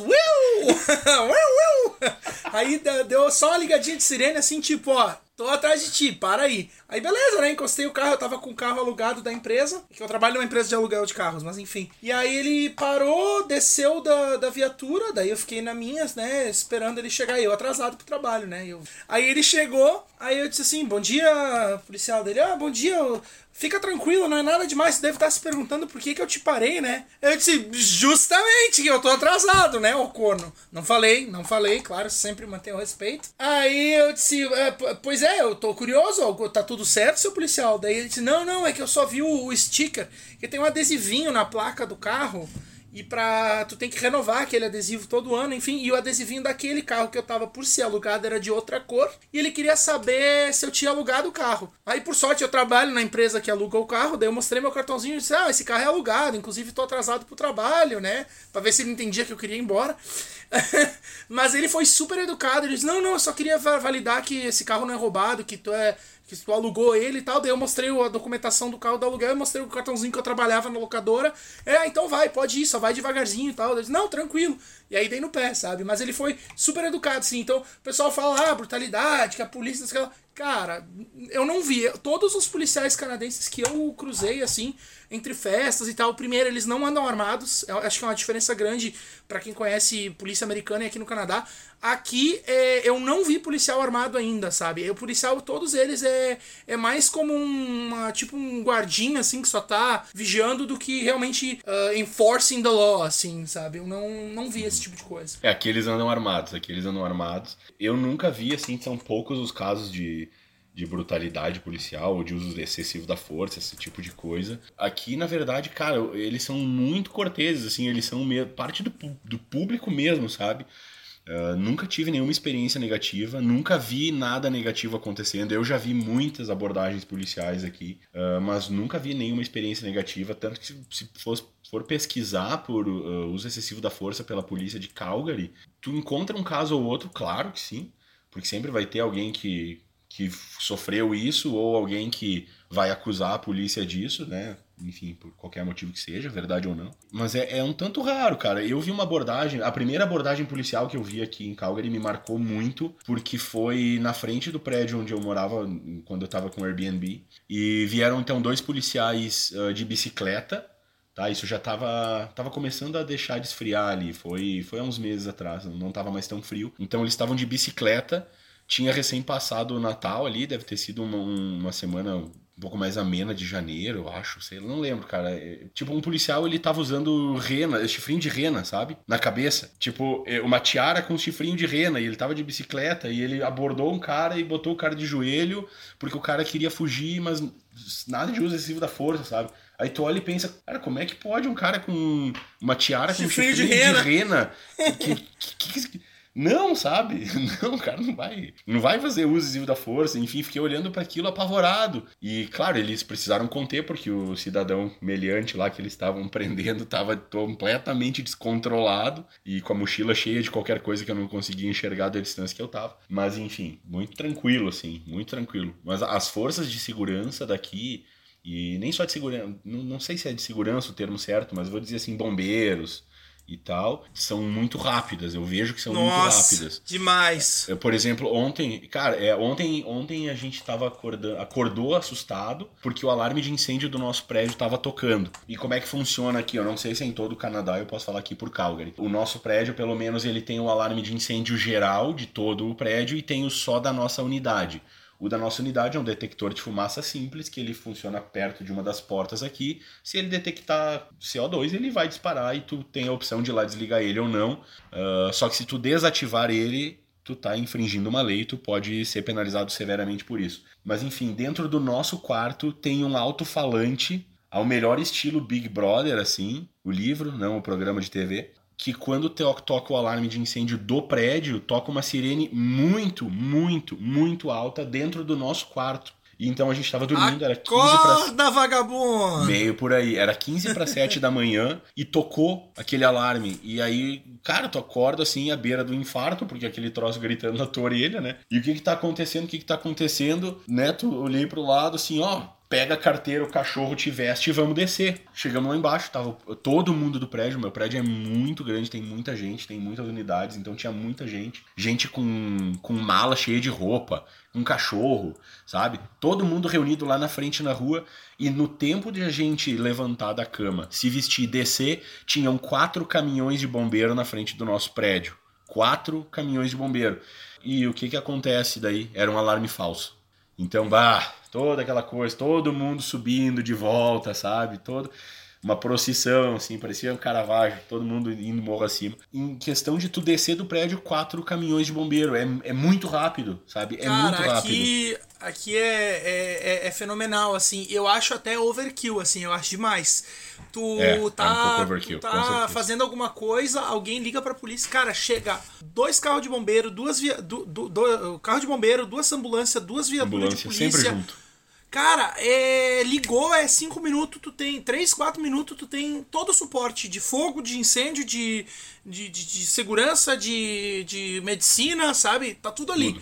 E às vezes tu vai ver o que, que era a chamada, o gato subiu no telhado. É, é muito overkill. Aqui uma coisa que tem é, no verão, o canadense gosta muito de fazer fogueira. O canadense adora fogueira sabe? Tá calor, eles fazem fogueira. Eles gostam de ter a fogueira pra sentar ao redor, pra conversar, pra assar um marshmallow e tal. Só que tu tem que ter uma licença pra fazer o fogo, tu tem que pagar pra prefeitura, eles vão te dar lá o treinamentinho, tu faz a provinha, prova que tu pode ahn, fazer fogo seguramente. E aí eles te dão isso da aí. idade da pedra, né? Que tu consegue Isso. acender fogo e controlar Consegue... Isso, isso. E aí, o que que aconteceu? Ah, a gente tava fazendo um churrasco no carvão, cara, uma churrasqueirinha de carvão ali, e o carvão, a hora que tu acende, dá aquele fumaceira, né? Mas, cara, deu cinco minutos, tinha bombeiro tocando a nossa porta, com um policial junto. Aí a gente foi lá e disse, oh, pois não. Eles, não, tem uma, ah, uma denúncia de fogo, ah, fogo aqui e tal, a gente veio ver se tá tudo certo, se vocês têm licença pra fazer fogo. A gente só apontou, assim, na, a porta da entrada dava na, no final da cozinha, tinha a porta da, da, da sacada onde a gente tava, da, da varanda onde a gente tava fazendo. Eles não, nós estamos fazendo fogo no, no por, por isso sobe a fumaça. Aí ele disse, ah, tá, então desculpa, acho que os vizinhos acharam que vocês estavam fazendo fogo aí e tal, só toma cuidado, né? Pra não queimar nada. Disse, não, beleza. Tipo assim, é- tem umas coisas que chega a ser demais, assim, muito overkill, sabe? Matheus, tu comentou que com 12 anos tu já pode atirar, é isso? Isso, a regra aqui é, é como o pessoal caça muito aqui, é muito, tem muita caçada, tem muita área para caça. A caça e pesca, né? O pessoal é fanático por caça e pesca. Então, todo mundo tem uma caminhonete e um reboque para levar a lancha para te poder ir pescar e tu pode ir armado para caçar. Então, assim, tu pode caçar com o uso de arma de fogo a partir dos 12 anos, ah, só que tem um revés nisso, né? Tu não pode ir dirigindo, porque tu só pode dirigir a partir dos 14 anos. Então, se tu quiser ir caçar de carro, tu tem que ter 14 anos para que tu pode ir dirigindo levando a arma. E se tu quiser ir dirigindo, bebendo e atirando, quantos anos tem que ter? Tem que ter pelo menos 18, porque tu antes dos 18 tu tem uma carteira de motorista básica que tu não tem nenhuma tolerância a álcool. Depois dos 18 tu pode fazer que eles chamam de class 5, que é daí tu pode andar com levemente alcoolizado, com alguma margem, se não me engano é 2 nanogramas de THC no sangue, e aí tu pode atirar. Mas não pode ir no centro, por exemplo, tem que ir lá no, né, tem que ir lá pra colônia. lá. É isso, isso muda de, de província para província. É, Aqui é um pouco aí. diferente. As carteiras chamam-se G1, G2 e G, mas é, segue mais ou menos o mesmo princípio. E que outras leis estranhas aí, tanto o Miguel quanto o Matheus, que provavelmente deve ser. Cada, cada lugar tem as suas leis. Quais são as leis estranhas aí? Tem uma lei muito estranha aqui, por exemplo, na cidade. Na verdade, não é na cidade, é na província inteira. Aqui é ilegal tu comprar ou vender lente de contato se tu não tiver receita médica numa loja de fantasia. Isso é proibido. É o quê? Aqui é ilegal comprar ou vender lentes de contato sem receita médica em uma loja de fantasia. Não E pode. se for numa loja de açougue, se for um açougue, daí pode. Não, no açougue ninguém diz que não. Ninguém, mas na ninguém loja diz de que não. fantasia não. É, na loja de fantasia Estado, não O pode. Estado e suas leis. Fenomenais. Isso é muito específico, cara. Uma, É muito uma lei específico. que eu acho uma, uma lei que eu acho que aqui pra nós brasileiros que gostamos de uma cervejinha gelada, de uma caipirinha na beira da praia, uma lei que aqui com certeza foi o maior choque cultural pra mim é a lei do public intoxication. Aqui é proibido beber na rua. Pois é, é uma merda. Aqui pode, aqui pode em casos específicos. Ah, então é Ontário, então é Ontário que os caras são muito otário É, mesmo. não, não, mas aqui tu não pode. Tu tem que estar, por exemplo, em alguns parques onde seja explícito, onde exista uma placa que diz que lá tu pode beber e eles recomendam que tu, tu tenha comida junto porque senão tu vai se intoxicar e enfim, não pode. É, aqui, aqui a public intoxication é proibido beber na rua, embora tu possa fumar maconha, que aí não tem problema. Aqui não pode fumar maconha na rua. Tu Ah, tem bom, que fumar. tá. É, só, no, só em propriedade privada, não pode ser na rua. E só que todo mundo fuma na rua. É, exato, é que eu não sei se isso. pode, mas que todo mundo fuma, todo mundo fuma. Mas a questão do public intoxication é outra coisa. As festas aqui, o cara vai pra balada, vai beber, chega duas horas da manhã, eles param de beber bebida, pa- param de vender bebida alcoólica, só pode tomar até as duas da manhã, às duas e meia liga a luz, limpa o salão e manda todo mundo embora pra casa. É, a então aqui, aqui. pra quem veio pra vida noturna pro Canadá, prepare-se, pois é uma bosta. Venham, venham acompanhados, porque aqui, olha, é ruim, velho. Nossa, a vida noturna aqui é uma merda. Tem uma lei que eu gosto muito, muito, muito mesmo aqui, que tu pode virar à direita com o sinal vermelho fechado. Ah, isso é maravilhoso. Isso é muito bom. Tu chega na sinaleira, a sinaleira tá fechada, mas tu quer virar à direita e tu tá vendo que não tem nenhum carro vindo. Então tu simplesmente tu espera 3 segundos atrás da faixa de pedestres, avança sobre a faixa de pedestres. Se não vem mesmo nenhum carro, tu dobra à direita e segue com o sinal vermelho É, fechado. mas a, mão. a questão da sinaleira, eu conheço muita gente que nunca respeitou no Brasil Não, não, também. isso aí então é só pra carteira de muito. motorista, né? Pô, Miguel, já que tu falou da vida noturna, conta mais pra gente o que vocês fazem então na vida noturna. Na- na- nas noitadas canadenses. Cara, é- é- aí, aí é complicado. Eu fiz A muita gente passa festa, frio. Passa frio, né? Toma cerveja e vinha em casa. Mas é, eu, eu fiz muita festa nos meus primeiros dois anos aqui, quando eu tava no college. Então tinha as festas do college, só com a galera do, do colégio, assim. Toda quarta-feira era uma festa temática de alguma coisa. Então, assim, eu fiz festinha assim e indo pra Toronto. Tu vai pra Toronto, aí tu consegue umas coisas mais underground, assim, tem mais opções. Tem lugares, tem casas que têm uma licença que conseguem ficar aberta um pouco mais. E o pessoal, que, o que o pessoal faz muito aqui é fazer o aquece cedo na casa dos amigos, vai pra festa e aí termina a noite como se fosse um segundo aquece, mas um, um desaquece, digamos assim. A hora que fecha os, os bares, as casas noturnas, o pessoal se reúne na casa de alguém e vai lá continuar bebendo, e daí dali rola as coisas, sabe? Então é um pouco diferente do, do que é o, o Brasil, que tu vai pra festa, vira a noite e chega em casa às 6, 7 da manhã acabado, né? Matheus, tu que é um cara casado, como é que é a vida noturna para os casais aí? É diferente? Cara, é bem diferente. Primeiro que eu n- não saio, nunca fui pra uma, uma festa de noite aqui. Não tem, nem gosto, nem tenho interesse. Pubs são muito fortes. Então o pessoal começa a happy hour. E como a gente sai muito cedo do trabalho aqui pra poder aproveitar a vida e tal, né? Então os pubs começam com os happy hours muito cedo. Então quando dá 4 ou 5 da tarde o happy hour tá valendo. E aí é geralmente a cerveja local ou do pub 5 dólares o pint e tu toma até que tu consiga. Que é o que a gente faz aqui, geralmente, né? Sai, vai, toma uma, um- toma uma cerveja local. Geralmente tem muita cerveja muito boa aqui, é um absurdo. E eu, particularmente, acho muito barato. Por exemplo, eu não lembro quanto a gente pagava no Brasil. Acho que uma, uma Guinness em lata no Brasil, quando eu saí, tava aqui uns 20 reais, alguma coisa assim. 20? É, então, uma Guinness em lata aqui. eh, Eu me nego a fazer uma conversão, tá? Primeiro, de dinheiro, mas eu vou dizer assim que a gente paga uma Guinness em lata aqui 4,50 por aí. Então, cara, é muito barato, muito, muito barato para ti. Eu acho muito barato para beber e os amigos que eu tenho aqui que vieram de Ontário ficam apavorados que o álcool aqui é muito caro porque lá em Ontário era muito mais barato. Eu, eu não sei, aqui mas é eu, barato, cara. é, eu Aqui vejo é aqui barato. muito. Uma cerve... eu- As cervejas de massa aqui, elas são muito baratas, na casa de um dólar e pouco. E enquanto que uma cerveja craft, assim, uma cerveja melhor, tu vai pagar na casa dos 13 e pouco, 4 e pouco, uma lata, uma lata grande, né? Um latão. Então, eu acho muito barato, muito barato. Tu, tu compra uma, uma garrafa de vodka, sei lá, 20, 25 pila. Então, é, eu acho muito barato, né? Uma vodka boa, né? Tipo uma... Tu vai comprar uma, uma Stolichnaya que seja, tu vai pagar 20 e poucos pila, 30, estourando, sabe? Matheus, agora que vocês já entraram nessa discussão, se o álcool é mais barato ali, mais barato lá, vamos começar a fazer um, um comparativo sobre o custo de vida. Eu vou dizer alguns tópicos e vocês discorram um pouquinho sobre, sobre o custo de vida e sobre o preço de, do, do. Alimentação. Alimentação, então, cara, eu aqui em Ontário, em Barrie, cidade onde eu moro, a alimentação depende muito o que, que tu gosta de comer, o, qual é o teu padrão de vida, né? Mas eu, os primeiros dois anos aqui como estudante, Cara, mercado, comprar carne em promoção, porque eu tava sendo, digamos assim, financiado em reais, né? Eu tinha o meu dinheiro que eu tinha levado do Brasil e pra cá na conversão tava difícil. Depois que eu comecei a trabalhar ficou mais fácil. Cara, tu vai no mercado, tem coisas, tem muitas promoções de um mercado para outro, tu tem que fazer uma boa pesquisada que dá diferença boa. E a, o quilo da carne aqui ele é meio carinho, sabe? Tu, tu quer comer saudável, quer comer bem, é muito caro. Agora tu vai comer fast food, pizza, hambúrguer, Tim Hortons, que aqui é a coisa mais famosa é Tim Hortons, Wendy's, McDonald's, Burger King, tu come muito barato. É muito barato e aí tu engorda bem, sabe? Mas se tu quiser comer uh, uh, de uma forma saudável, é muito caro tu comprar as coisas frescas. Então o que a gente, pelo menos eu, meus amigos, assim, todo mundo que tem mais ou menos o mesmo padrão de vida que eu aqui, é o que a gente faz. Aí nos mercados de grandes, tipo a Costco, que é uma rede varejista, é pra, pra bulk, então tu vai lá, tu compra quilos de comida, tu compra tudo em peso e por isso sai mais barato. Então a gente compra muito coisa grande e congela sabe? Então aqui todo mundo que, que, que quer economizar acaba congelando carne. Então é, eu, eu saí de um padrão de vida que eu tinha no Brasil em questão de comida, de comer tudo fresco, sempre comprado na hora assim, para ter que congelar, aí vai descongelar para cozinhar para fazer, sabe?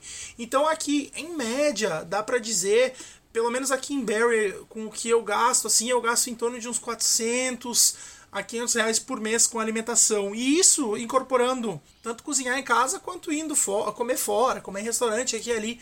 Tem bastante opção, tem bastante coisa boa, mas tu acaba gastando. Cada vez que tu come fora, tu poderia ter feito cinco refeições em casa, assim, sabe? É, aqui, como tem, uma, tem. É muito forte a criação de gado aqui na província de Alberta. Não sei como é que o gado sobrevive no inverno, mas é muito forte a criação de gado. Botam casaco. Botam japona na, na vaca. Uh, é muito. Tem muita criação de gado e gado muito bom. A carne aqui ela não é tão cara assim. Dá um exemplo aí, guisado de primeira, carne moída para quem tá nos ouvindo fora do Rio Grande do Sul de primeira extra lean. Cara, a gente comprou semana passada 6,60 o quilo numa promoção. Nossa, vai ser foder, que barato, é, velho. É muito, muito barato. O, o frango é caro aqui. Eu acho o frango muito caro. O frango aqui, sei lá. Quanto é o quilo do tá... peito de frango aí, ô Matheus? Bah, depende, cara. Eu vou te dizer aí que pode chegar 16, 18 pila. É, aqui, aqui tu pega em promoção 11 pila o quilo do frango, velho. 10 é, pila, promoção, 11 pila. Sim. Na promoção é, aí, aí ali, ali tu compra as bandejas pro mês inteiro e congela tudo, tá ligado? É, é assim que a gente vive. Hein? É, então, a gente, a gente tá quase, quase na mesma, só que é muito mais fácil, então, por exemplo, a gente ir ali no mercado e comprar uma carne. Eu acho que tem mais opções de carne. Carne aqui é muito caro. O mais barato é o frango aqui para nós. Aliás, uma curiosidade aqui, eles dividem o tipo da carne, né? Quando tu compra carne, tem carne A, carne AA e carne AAA. É, a, a, a. é, de, é de gaúcho. É a carne do gaúcho. Que daí que, que, que é que, que, muda? Quanto mais A tem nessa escala de 1 a 3, é o nível de entremeio de gordura na carne. E, cara, é um espetáculo. E a carne AAA aqui, ela é, não é cara, porque ela é produzida aqui no estado de Alberta. O pessoal é muito bairrista. Agora, no, no, durante a pandemia do coronavírus, teve uma queda na, na produção de carne muito forte por causa de uma. Uh, de uma intoxicação em massa que aconteceu por intoxicação é a palavra por causa de uma Porra, como é que é, cara? Quando um monte de gente se contamina. Por uma contaminação em massa em um frigorífico, então teve um, um problema muito grande de demanda, no suprimento de carne. Então tiveram que trazer muita carne dos Estados Unidos para cá. E o pessoal já ficou assim, meio que meio estranhando, sabe? Então os mercados tiveram que colocar, por exemplo, na, lá na, no açougue, uh, pedindo desculpa que infelizmente durante essa época de pandemia um pouco da carne teria que ser suprida pelos Estados Unidos, mas que tão logo isso se encerrasse, logo voltaria a ter Alberta Beef, que é carne feita aqui em Alberta. E agora já tem, então tá tudo beleza. Eles são bairristas mesmos. Aqui tem muita gente que só compra coisa que vem do Canadá. É. Se o bagulho é produzido nos Estados Unidos, em outro lugar, eles não compram, eles procuram o local farmer, o local business que fez aquilo. O que leva até algumas empresas americanas a abrirem filiais no Canadá para dizer que é produzido aqui. Bem interessante, aí. o caso da Heinz é um deles. Deixa eu atrapalhar vocês um segundo, só que vocês estão falando em carne, para soltar a pergunta que o Sotile pediu para nós fazermos aí, que ele quer saber se o lombo canadense aí é só lombo. Sim. Sim, aqui o lombo canadense é só lombo. Na verdade, o lombo canadense é um tipo de bacon aqui, né? Então. E a questão da moradia? Qual que é mais caro aí? É aquela coisa, né, velho? Eu aqui, eu sempre morei em casa de república de estudantes, sempre morei com outra gurizada, porque morar sozinho é muito caro se tu for sozinho. Se tu tá numa vida de casal é mais tranquilo, sabe? Eu, o primeiro lugar que eu, que eu vim pra cá, a primeira família que eu fiquei era 750 dólares por mês, mas já tinha incluso todas as utilities da casa, né? Água, luz, internet, enfim. E também a, a, a mãe da casa lá, a, como é que a gente chama? A homestay mom, digamos assim, ela cozinhava para nós de manhã e de noite, então eu só precisava me responsabilizar com o almoço. Quando eu saí, eu fiquei os primeiros quatro meses ali até pegar um pouco mais da cidade e tal, depois eu fui morar sozinho bem próximo ao college. Eu pagava 450 reais o meu quarto, era uma casa com quatro quartos. Reais ou dólares? Então eu dividi ela 450 dólares. 450 dinheiros, vai, não vamos fazer conversões. Uh, 450 dinheiros e era uma área comum da casa, era cozinha, banheiro e sala. Cada um tinha o seu quarto com chave, cada um tinha o seu quarto, né? Uh, saindo dali eu acabei indo morar em outro lugar, uma casa bem maior, com outros amigos, pagando um pouquinho mais. Mas o, geralmente o aluguel das casas aqui gira em torno de 450, 500, 600 pila por quarto. E as casas em si, uma casa ali com 3, 4 quartos, de um tamanho médio, tu vai pagar pelo menos aqui em na faixa de 2 mil a 2.500 dólares por mês de aluguel. Comprar casa até eu não ter o meu visto permanente não é uma opção, mas as casas são bastante caras. O, o mercado de imobiliário aqui de Barrie, de onde eu vivo, ele sofreu um, um, boom assim gigantesco com a vinda de muita gente em função do college, que abriu as portas né, para os alunos internacionais e tal. Então tem muita gente vindo para cá e não tem casa suficiente. E o que aconteceu também aqui foi que veio bastante estudante chinês, que o pessoal os milionários chineses, né? O pessoal que tem muito dinheiro vem para cá e compra. E eles compravam duas, três propriedades para alugar os quartos e deixar os filhos administrando enquanto eles estudavam no college. Então eu sei que o governo deu uma interven intervenção bem legal aí no, no mercado de casas e proibiu quem não é residente, tu só pode comprar até uma casa. Tem uma série de, de trâmites legais aí para tu comprar múltiplas casas, é ficou bem mais difícil para tentar dar uma segurada, porque os preços das casas estavam explodindo. Então, resumindo, a casa hoje tu vai pegar uma casa mais ou menos uh, tamanho médio aí tu vai pagar em, na faixa de 400, 500 mil dólares canadenses por uma casa mais ou menos, né? Tu quiser morar em uma casa do mesmo tamanho em Toronto, tu vai estar tá olhando para mais ou menos 2 milhões e se tu encontrar, porque é bem difícil, sabe? É bem caro, a moradia aqui é cara. É, aqui foi um dos fatores que fez a gente olhar para as montanhas aqui com um pouco mais de carinho, é porque é muito mais barato esses preços que o Miguel falou aí, me até dá um, dá um susto na gente.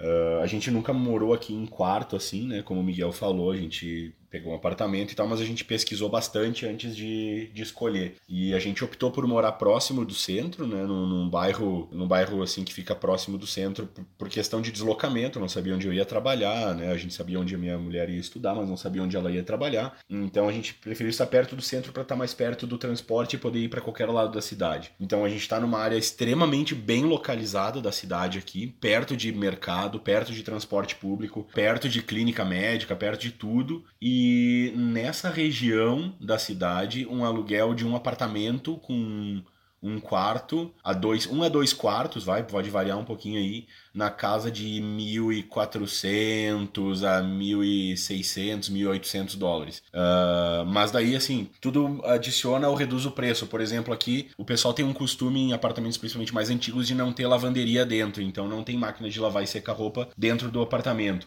Tu tem que ir numa área comum do prédio para fazer. Se tu abrir mão disso, tu consegue baixar uns 50, 80 dólares por mês no aluguel. Uh, se tu não tiver lava-louças dentro do apartamento, tu consegue baixar um pouquinho mais. Se tu não tiver, por exemplo, a academia, uh, ou outras coisas assim dentro, tu, tu, tudo tu vai baixando um pouquinho mais, sabe? Mas vou dizer assim que para um padrão médio, tu vai gastar uns 1.400 para um apartamento de, de dois quartos ou um quarto, uma coisa assim. Só uma coisa que acrescenta aí, questão de casais, né? Que vocês estão em dois. Então, tendo dois incomes, tendo duas, duas fontes de renda, fica mais tranquilo. A vida em dois aqui, ela é muito melhor do que em um na questão de que tu não gasta duas vezes mais, tu acaba gastando ali 30, 40% a mais, mas tu Isso. tem duas pessoas para trabalhar, para trazer dinheiro para dentro de casa. É, os gastos fixos tu dilui, né? Exato, tu dilui, divide por dois. Então, uma coisa que aqui muita gente faz, quem tem namorada, mulher, esposo, enfim, que vem em duas, três pessoas, é basements. Também tem é uma coisa bem interessante aqui. É Todas as casas, elas têm o seu basement. E muita, muita gente que tá pagando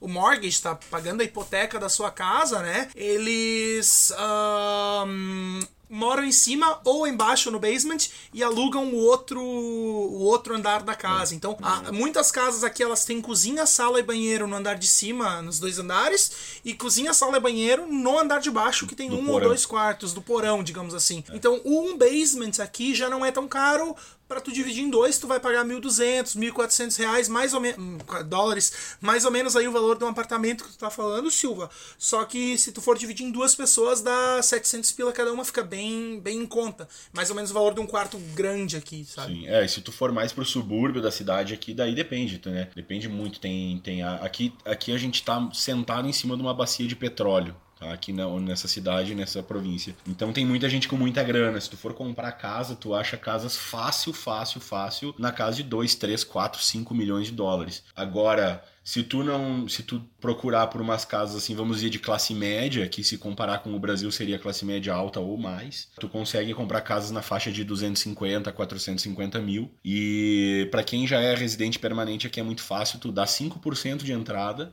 e tu pedala o resto em 30, 40 anos. Juros muito baixos, juros muito, muito baixos, insignificante, juros muito baixos. Pra gente que tá, tá vindo do Brasil, assim, se tu fala em juros, por exemplo, aqui juros na compra de carro, que começa em 0% em 84 vezes sem entrada, cara, é surreal, é impossível, sabe? E para casa segue isso, tu não consegue zero juro, mas vai ser um valor muito, muito, muito pequeno. Do, do valor total da casa, tu vai pagar, sei lá, 5 mil dólares a mais. Uhum. É, é, não sei se tanto pouco assim aqui, mas é, é baixo. Mas é, é ridículo. Bem baixo, é ridículo. E eu queria que tu me falasse um pouquinho, Miguel, sobre o, a saúde. Quanto que custa? Como é que é o nível da saúde aí? Cara, isso depende muito como que tu vê isso, sabe? Para mim a saúde custa muito caro porque eu pago imposto pra caramba. Mas para uma pessoa mais, digamos, estatista, ela vai dizer que a saúde é de graça. Então, sim, é, para termos gerais, digamos que a saúde é de graça. Então, assim, Realmente aqui tu não, tu não precisa pagar para ter um seguro de saúde. Quando eu comecei a trabalhar, automaticamente eu pude aplicar para o sistema, para o OHIP, que é o Ontario Health Insurance Plan. Né? Todo estado tem o seu sistema centralizado único de saúde, imagino que a Alberta deva ter o deles também, e eles te dão todo o suporte que tu precisar. O que muda muito aqui é que todo mundo tem o seu médico de família, tá? Tu tem que entrar na fila, não custa nada para tu ter o teu médico de família, só tem que se inscrever lá no, no, na clínica, a hora que eles acharem um médico disponível, ele vai te fazer uma série de perguntas, fazer um diagnóstico do teu histórico medicinal, digamos assim, para te conhecer melhor. Geralmente isso é passado de geração em geração, é o mesmo médico que cuida da tua família inteira, por isso médico de família, né? Vai cuidar dos teus filhos, vão cuidar dos filhos dele, enfim, por aí vai.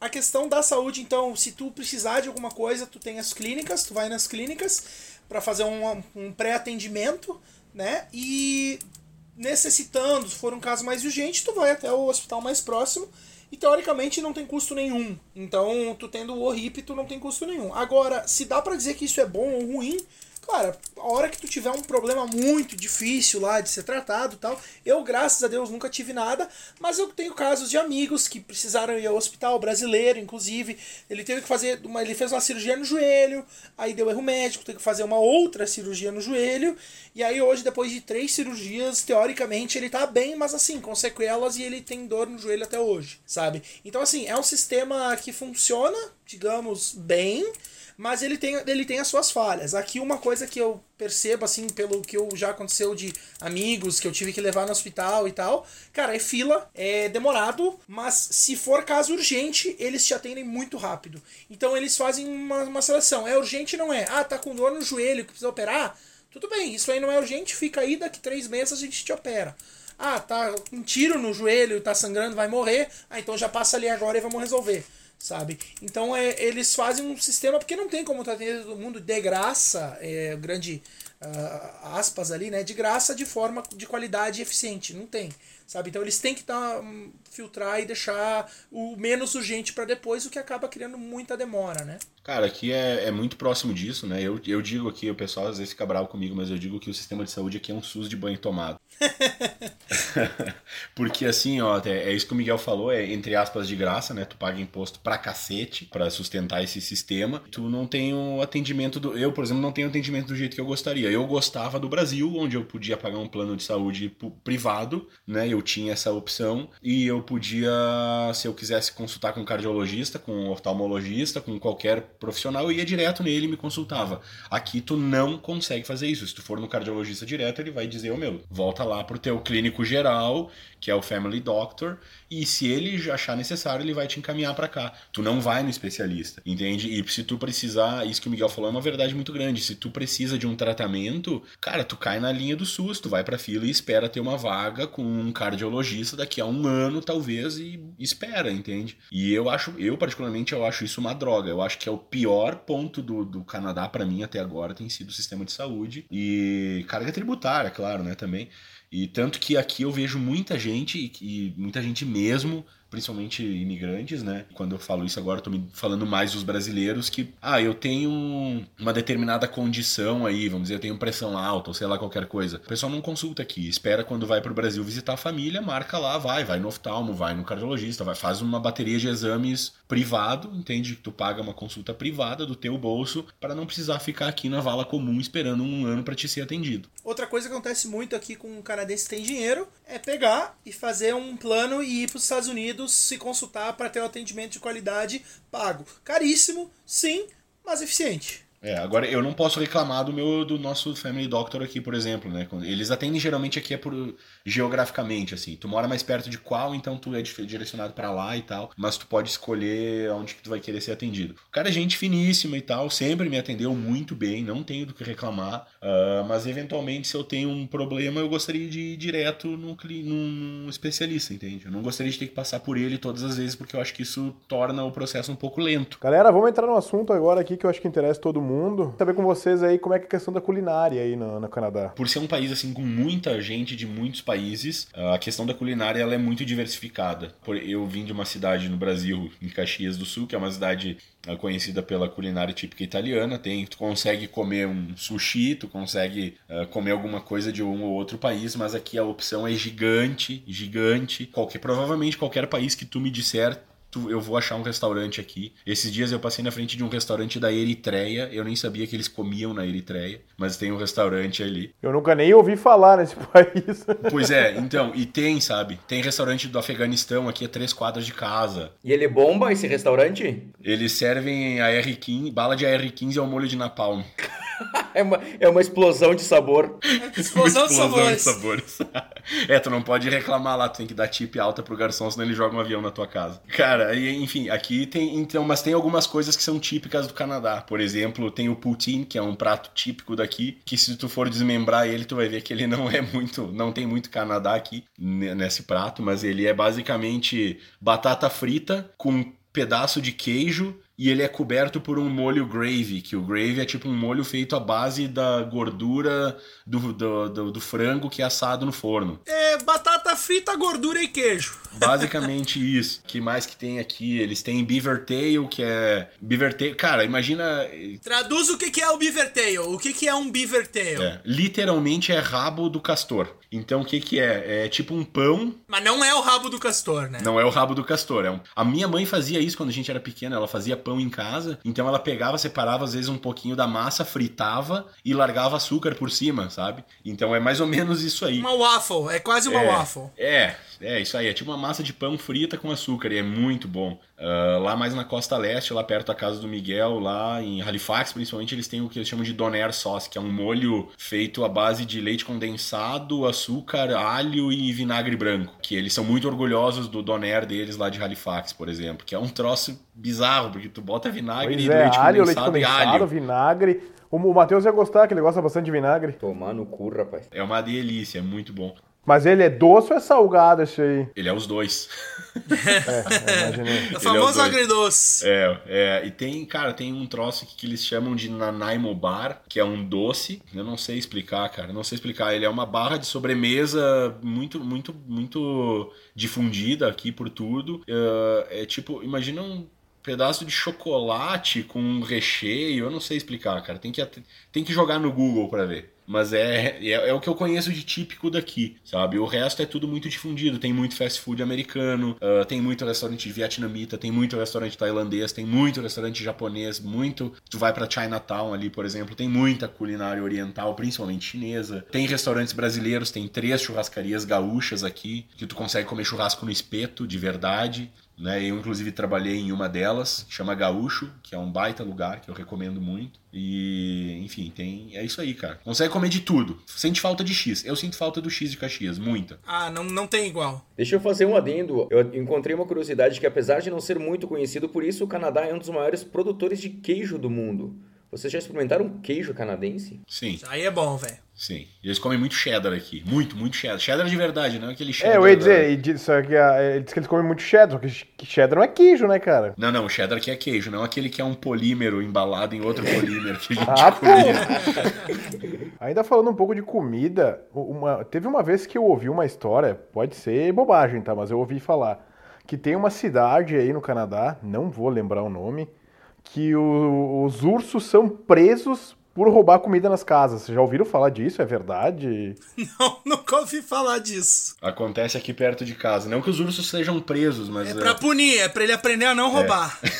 Eles monitoram os ursos, porque ah, aqui agora, por exemplo, os ursos já estão todos acordados, né? Já saíram da hibernação. E, enfim, tu, tu ouve casos, sim. Tem uma cidade aqui perto de Calgary que chama Canmore, que é mais perto das montanhas e, e, ti- tipo, no meio da cidade, assim, um urso andando, ele olhou pra uma churrascaria e ele entrou na churrascaria. Aí, claro, ele se assustou porque tu, um monte de gente, ele saiu correndo. E aí tu olha aquelas, as câmeras de segurança, é o urso chegando de boas, assim, entra na churrascaria, parece um cliente e sai correndo. Parece que os caras tocaram ele de lá. Parece aquelas piadas. Entrou na, num bar um americano, um canadense e um urso. E um urso.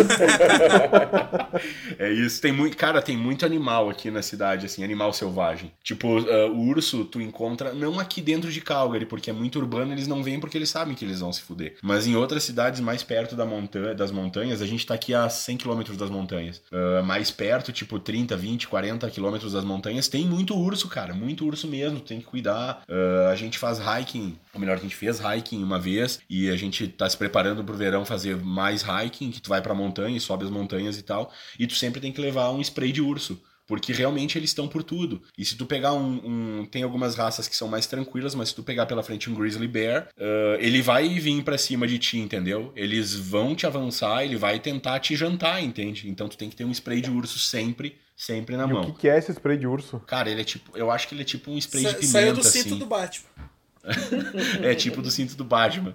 Tu, tu é tipo um spray de pimenta, eu acho. Eu não sei certo, cara. Mirar, mirar no focinho, mirar no focinho. Mira na cara, mira na cara e joga. Ele funciona. Ele é tipo um extintor de incêndio muito pequeno que tu tira o lacre e dá na cara do urso e some, cara. E some. Caralho. Bom, agora a gente vai entrar no, no último tópico antes das perguntas finais. E se a resposta for não, eu vou ficar muito decepcionado. O hockey é o esporte principal do Canadá ou não? Sim. Cara, depende. Apesar de que o basquete foi criado no Canadá, Uhum. E é bem forte aqui em Toronto por causa do Raptors. É, tem uma Bem hype bem forte. forte do basquete lá na. na E é na um, é um negócio meio novo, assim. Se tu pegar o canadense velho, basquete não é nada. Tu pegar a gurizada nova, com os imigrantes chinês, com imigrantes de outros lugares, o basquete tá crescendo muito, muito, muito, muito. Agora, tu pegar um pessoal mais de idade, assim, o que todo mundo, todo mundo sabe fazer é patinar no gelo aqui. Então, por causa do hockey, né? Então, as criancinhas, que coisa que mais te, te vê criança treinando nos parques é uh, uh, beisebol no verão, é muito forte o beisebol, e o hockey no inverno, sem sombra de dúvida, é o esporte nacional dos caras. Embora eles também tenham o curling, que eu acho que no Brasil o mais, o mais similar seria a bocha, né? Mas é, também é bem forte a equipe de curling do Canadá. A gente fez um episódio sobre esportes bizarro e foi citado o curling. Cara, eu vi, eu fui já num lugar que, que o pessoal joga curling e eu preciso comentar que a gente entrou lá, a gente tava conhecendo a cidade num dos primeiros dias, a gente chegou lá, centro de curling. Disse, Meu Deus, cara, eu preciso ver Porra é isso. Eu, não, eu já, conhe, eu já conhecia, mas eu precisava ver ao vivo. E, cara, eu- a gente entrou e tinha, por, tipo, umas 200 mulheres de 80 anos ou mais lá dentro. E era. Claro que daí eram uma- elas tinham combinado de todas elas irem jogar. Mas é um esporte, assim, mais de, da, da galera de idade, assim, eu acho.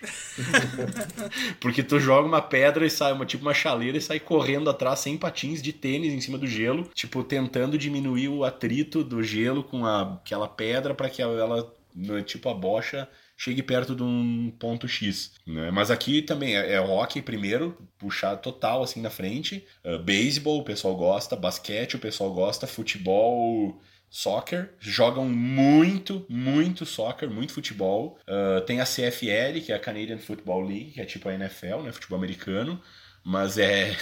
Tu vai ver os caras jogando assim, parece que tu tá vendo uh, Glória de Vacaria contra Ipiranga, sabe? É um troço assim que tu vê que não é pra. Não, não dá certo, sabe? E esqui, patinação no gelo. Aqui tem bastante. Tem um lugar que chama Win Sports aqui, que o pessoal faz muito esqui, muito snowboarding. Inclusive, pra galera que, que tem um pouco mais de idade, uh, tem um centro aqui em Calgary que chama Win Sports Arena. Não, é o Sports só. Uh, que tem um, um sled, que é um. Me ajuda aí, Miguel. Como é que traduz sled? É, sled é Trenó? trenó. Um trenó, que é um trenó, que é um sled que foi o, que eles gravaram o filme Jamaica Abaixo de Zero aqui em Calgary, né? Ah, do caralho. Clássico. Nunca vi. Tu nunca viu? Tira o Miguel do Nossa, programa. Caralho, não, esse ô é Miguel, eu vou te, eu vou Ah, te boa noite, derrubar gente, aqui. Boa um noite, abraço. boa noite. Porra, velho. Tá, Enfim, o sled que eles usaram na nas gravações do, do Jamaica Abaixo de Zero, ele tá aqui em Calgary, ele tá ali no complexo de, de, de, de bobsled.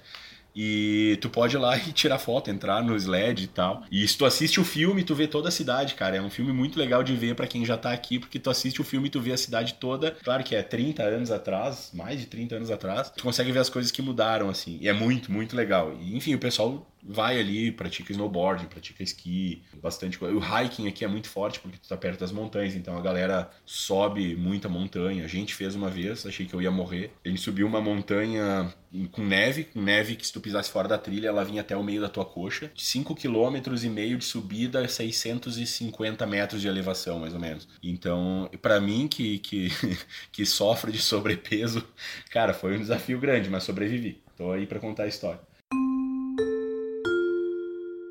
Bom, galera, agora a gente vai entrando na última parte, que são as perguntas. E começando pelo Miguel, depois o Matheus. A primeira pergunta, Miguel, a mudança no estilo de vida foi muito radical? Cara, foi. Foi bastante radical em questão do que eu ta- a etapa da minha vida que eu tava no Brasil e a etapa que eu voltei atrás, digamos assim, eu voltei pro college, eu voltei pra vida de estudante aqui e comecei uma, uma carreira nova. Então, pra mim foi uma mudança bem radical. Foi, cara, ah, porque eu tinha um emprego muito bom, bastante promissor, que eu gostava bastante. A gente tinha uma condição de vida muito, muito acima da, da média, assim, vamos dizer, para nível de Brasil. E quando a gente veio para cá, a gente precisou abrir mão de um monte de coisa, um monte de pequenos luxos que a gente tinha para poder ter uma vida um pouco mais tranquila em outros aspectos. Então foi é bastante gritante, assim, a mudança. Galera, eu queria saber de vocês aí qual foi o maior choque cultural. Cara, choque cultural pra mim, ah, vindo de uma Serra Gaúcha, de um, num clima acalorado, digamos assim, né, do, do povo latino, a questão da frieza do canadense em vários aspectos, assim, mas a questão da proximidade, assim, o nosso povo é de, uma, de um calor, assim, humano muito, muito diferente do canadense. O canadense é, sim, muito educado, muito bacana, eles te ajudam quando eles querem e tal, mas assim, aquela distanciamento de respeitar a diferença, a distância um do outro, cara, eu sinto falta da, daquela jeito brasileiro de ser, assim, sabe? Cara, mesma coisa do Miguel, isso é muito gritante aqui, é bastante destacado. Eu sinto falta, assim, de. Claro, a gente vivia rodeado de amigos sempre no Brasil, né? De amigos muito próximos e de longa data, amizades de 20 anos aí. Então, tu tinha esse, esse calor humano mais presente, né? Aqui é meio ausente, mas eu acho que mais gritante do que isso no primeiro momento é, é, os, é o respeito que o pessoal tem aqui assim, pelo espaço um do outro, que eu acho que é muito bom, apesar de ser uma falta, às vezes, de, de calor humano. O pessoal respeita muito o espaço um do outro. Ninguém vai, vai, vai cortar a tua frente, assim, e, e te mandar merda, sabe? Uh, eventualmente pode acontecer, vai mas dificilmente, e o pessoal é muito bem educado, mas muito bem educado, sabe? Por favor, com licença, muito obrigado, sempre sorrindo. As pessoas às vezes te olham, cruzam contigo na rua e elas sorriem e te cumprimentam e tu não faz a mínima ideia de onde veio essa pessoa. Isso é muito gritante. A pergunta, ela é meio polêmica, mas ela tem que ser respondida ou uma ou outra. Então, somando todos os fatores que vocês podem imaginar que a gente já falou aqui. Miguel, Canadá ou Brasil? Curto e grosso. Curto e grosso, eu vou dar uma resposta filha da puta. Hoje, Canadá. Brasil, quem sabe no futuro, se as coisas melhorarem. Canadá. O Brasil é o país do futuro e sempre será. Sinto falta das pessoas que ficaram lá, mas e do X, e só. Tinha que responder que nem o Charlinho, né? Canadá ou Brasil? Canadá e Brasil. eu, eu, posso, eu, posso, responder também sem ter ido pro Canadá ainda? pode, pode. Canadá. Fica aquela agora, né? Vem, vem que tá quentinho. É, vai ter que responder isso aqui depois que tu passar no inverno a menos 30 com sensação de menos 45. Aí tu responde. Tem problema, tem problema.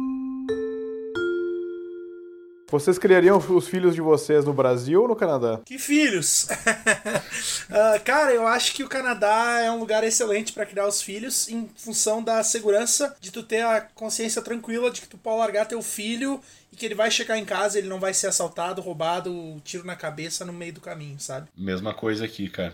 Mesma coisa aqui. Foi um dos motivos que nos fez vir para cá. Uh, foi pra gente poder ter nossa família e, e com tranquilidade, assim sabe? Com a certeza de que. Certeza não, ninguém nunca tem certeza, mas assim, com, com um pouco mais de, de segurança, com, sei lá, cara, tentando dar uma vida melhor para quem vem pela frente aí.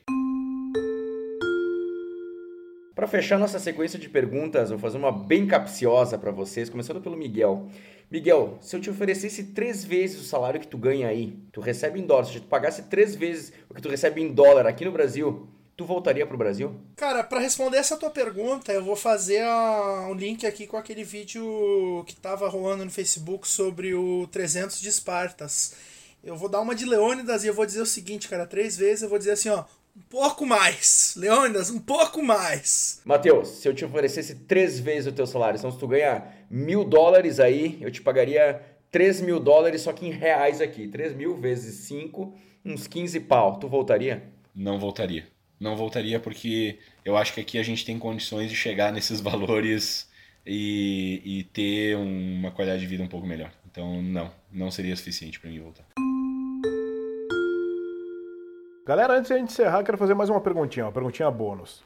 Eu quero que vocês digam o que, que que a gente deveria fazer e o que a gente não deveria fazer quando for conhecer o Canadá? Cara, eu, eu digo assim, ó, para quem vem para cá, não traz o Brasil junto, porque não traz o jeitinho, não sabe, porque isso é um, é um câncer que corrói uma sociedade. Não, não tragam isso para cá. Todo mundo que vem para cá, eu acho que tinha o dever de tentar deixar isso de lado, embora muitas vezes não aconteça. Então, não trazer o Brasil pro Canadá. E do outro lado, o que fazer aqui, cara, eu vou falar como alguém que mora aqui perto das montanhas, cara, vem para cá pensando em olhar assim para o mundo, porque aqui tem muita coisa para te ver, tem muita montanha bonita para te visitar. Tu vem para cá, tu vai ver a aurora boreal, tu vai ver, sério, é surreal, é, é, é, muito bonito. Então, sai de casa, vai pra rua, vai olhar, vai visitar, vai passear, pega um carro, vai para vai os lugares ermos, vai pro, mais pro norte, sabe? Vai para vai vai vai pra rua, cara, vai fazer alguma coisa porque o canadense é muito disso e eu acho que qualquer um que venha para cá e faça isso não tem absolutamente nada a perder, só vai ganhar. Bom, uh, o que fazer, o que não fazer, velho? Uh, o que não fazer, só fica a dica: não beba e dirija no Canadá, porque aqui é bem complicado essa questão. Mas eu acho que mais na, mais na linha do Não, não é a minha experiência própria, a experiência do que eu vejo com o que eu trabalho. Mas enfim, ah, mais na linha do que o Silva falou, eu acho que tu tem que estar disposto a deixar as coisas para trás e, e, não, não é tu que tem que empurrar a goela abaixo no país que tu vai, os teus costumes. Tu tem que estar suscetível à mudança. Tu tem que deixar algumas coisas de lado e tu vai ter que se reaprender a viver numa outra sociedade. Que querendo ou não, embora ambas sejam culturas ocidentais, né? A gente tem alguns valores similares, ainda tem muita coisa diferente e cada dia tu vai aprender uma coisa nova. E sobre o que fazer quando tu vier pro Canadá, eu acho que se tu vier para ficar no Canadá, uh, o que tu pode fazer é ter certeza que tu tá trazendo mais dinheiro do que tu espera gastar porque no início é bem complicado para quem vem em função de intercâmbio, vai tentar uma vida nova aqui. Cara, tenha todo o auxílio possível, traz o que não o que te der e não der. E quando vier aqui aceitar qualquer oferta para fazer o, o, o, pé de meia, porque tu pagar em real a coisa que é, custa em dólar é bem complicado. Agora, para quem vem a passeio e vai passar aqui pela região de Toronto, visitar as montanhas, porque a montanha, uma coisa que mais tem no Canadá é montanha e lago, né? Uh, tem aqui a Blue Mountains, tem um resort ali, o Blue Mountains Resort é bem legal. Mas em Toronto, especificamente, para quem vem pra um pro programinha assim, passar uma semana, duas aqui para conhecer, cara, eu aconselho muito o City Tour de Toronto. Tu pode comprar na, se eu não me engano, na faixa de 80 ou 100 dólares. É um, um passe de cinco atrações. Tu vai na Casa Loma, que é um museu maravilhoso. Tu tem o Museu de Toronto, que é muito legal, o Royal Museum uma coisa que é bem legal, tem o um aquário, tem o zoológico. Tipo assim, tu compra. Cada evento desses ia te custar uns 80 a 100 dólares, tu compra os 5 por 100, tá ligado? Tu, tu paga um o que tu pagaria os 5. E é, é bem legal, vale muito a pena. Um programa aí para uns dois, três dias de, de lazer. E não vá se prostituir, que dá cadeia. Não, dá cadeia. Chegamos no final de mais um programa. Eu quero agradecer a disponibilidade do Pirata, principalmente agradecer ao Miguel e o Matheus por essa aula sobre o Canadá. E agradecer também você que ouviu a gente até aqui, os nossos apoiadores Start Invest Brasil, a galera da banda Passo Incerto. Siga o Fio Desencapado Cast no Facebook e no Instagram, arroba Fio Desencapado Cast, que lá você vai encontrar inclusive o vídeo da chuva de granizo que, que o Matheus pegou lá no Canadá. Você encontra a gente no YouTube, Deezer, Spotify, Castbox e até a próxima, se o grande arquiteto quiser, ele há de querer. Queria agradecer mais uma vez ao meu querido Matheus Burke, que está sempre aqui comigo, né? E principalmente aos nossos convidados, nosso querido Miguel, nosso querido amigo Matheus. Muito obrigado pela presença de vocês, por compartilhar conosco essas maravilhosas histórias. E queria deixar um abraço também para os nossos ouvintes, né? Até a próxima e agora é com vocês, amigos. Bom, eu queria agradecer vocês pelo convite aí. Uh, espero que vocês tenham curtido, que eu possa ter contribuído com a quem tiver com planos de vir para o Canadá ou quiser descobrir um pouco mais, né? Agradecer aos amigos Pirata e, e Bump aí. E o Matheus, que tá lá em Alberta, a hora que tu vier para cá ou que eu for para aí, vamos tomar aquela cerveja que é mais gelada e mais forte que a americana, né, Certeza. Silva? Certeza, tamo junto. Queria aproveitar então o gancho aí e agradecer, agradecer o convite primeiro. Uh, foi muito legal e com certeza a gente não consegue cobrir tanta coisa então em, em pouco tempo, mas Uh, a gente está à disposição aí, qualquer coisa, fala com a galera do Fio Desencapado e a gente uh, pode trocar uma ideia mais para frente aí, quem quiser saber um pouco mais sobre como vir para cá, o que, que se ganha ou não ganha vindo para cá. E imposto é roubo e o Jeff Epstein não se matou, é isso, né?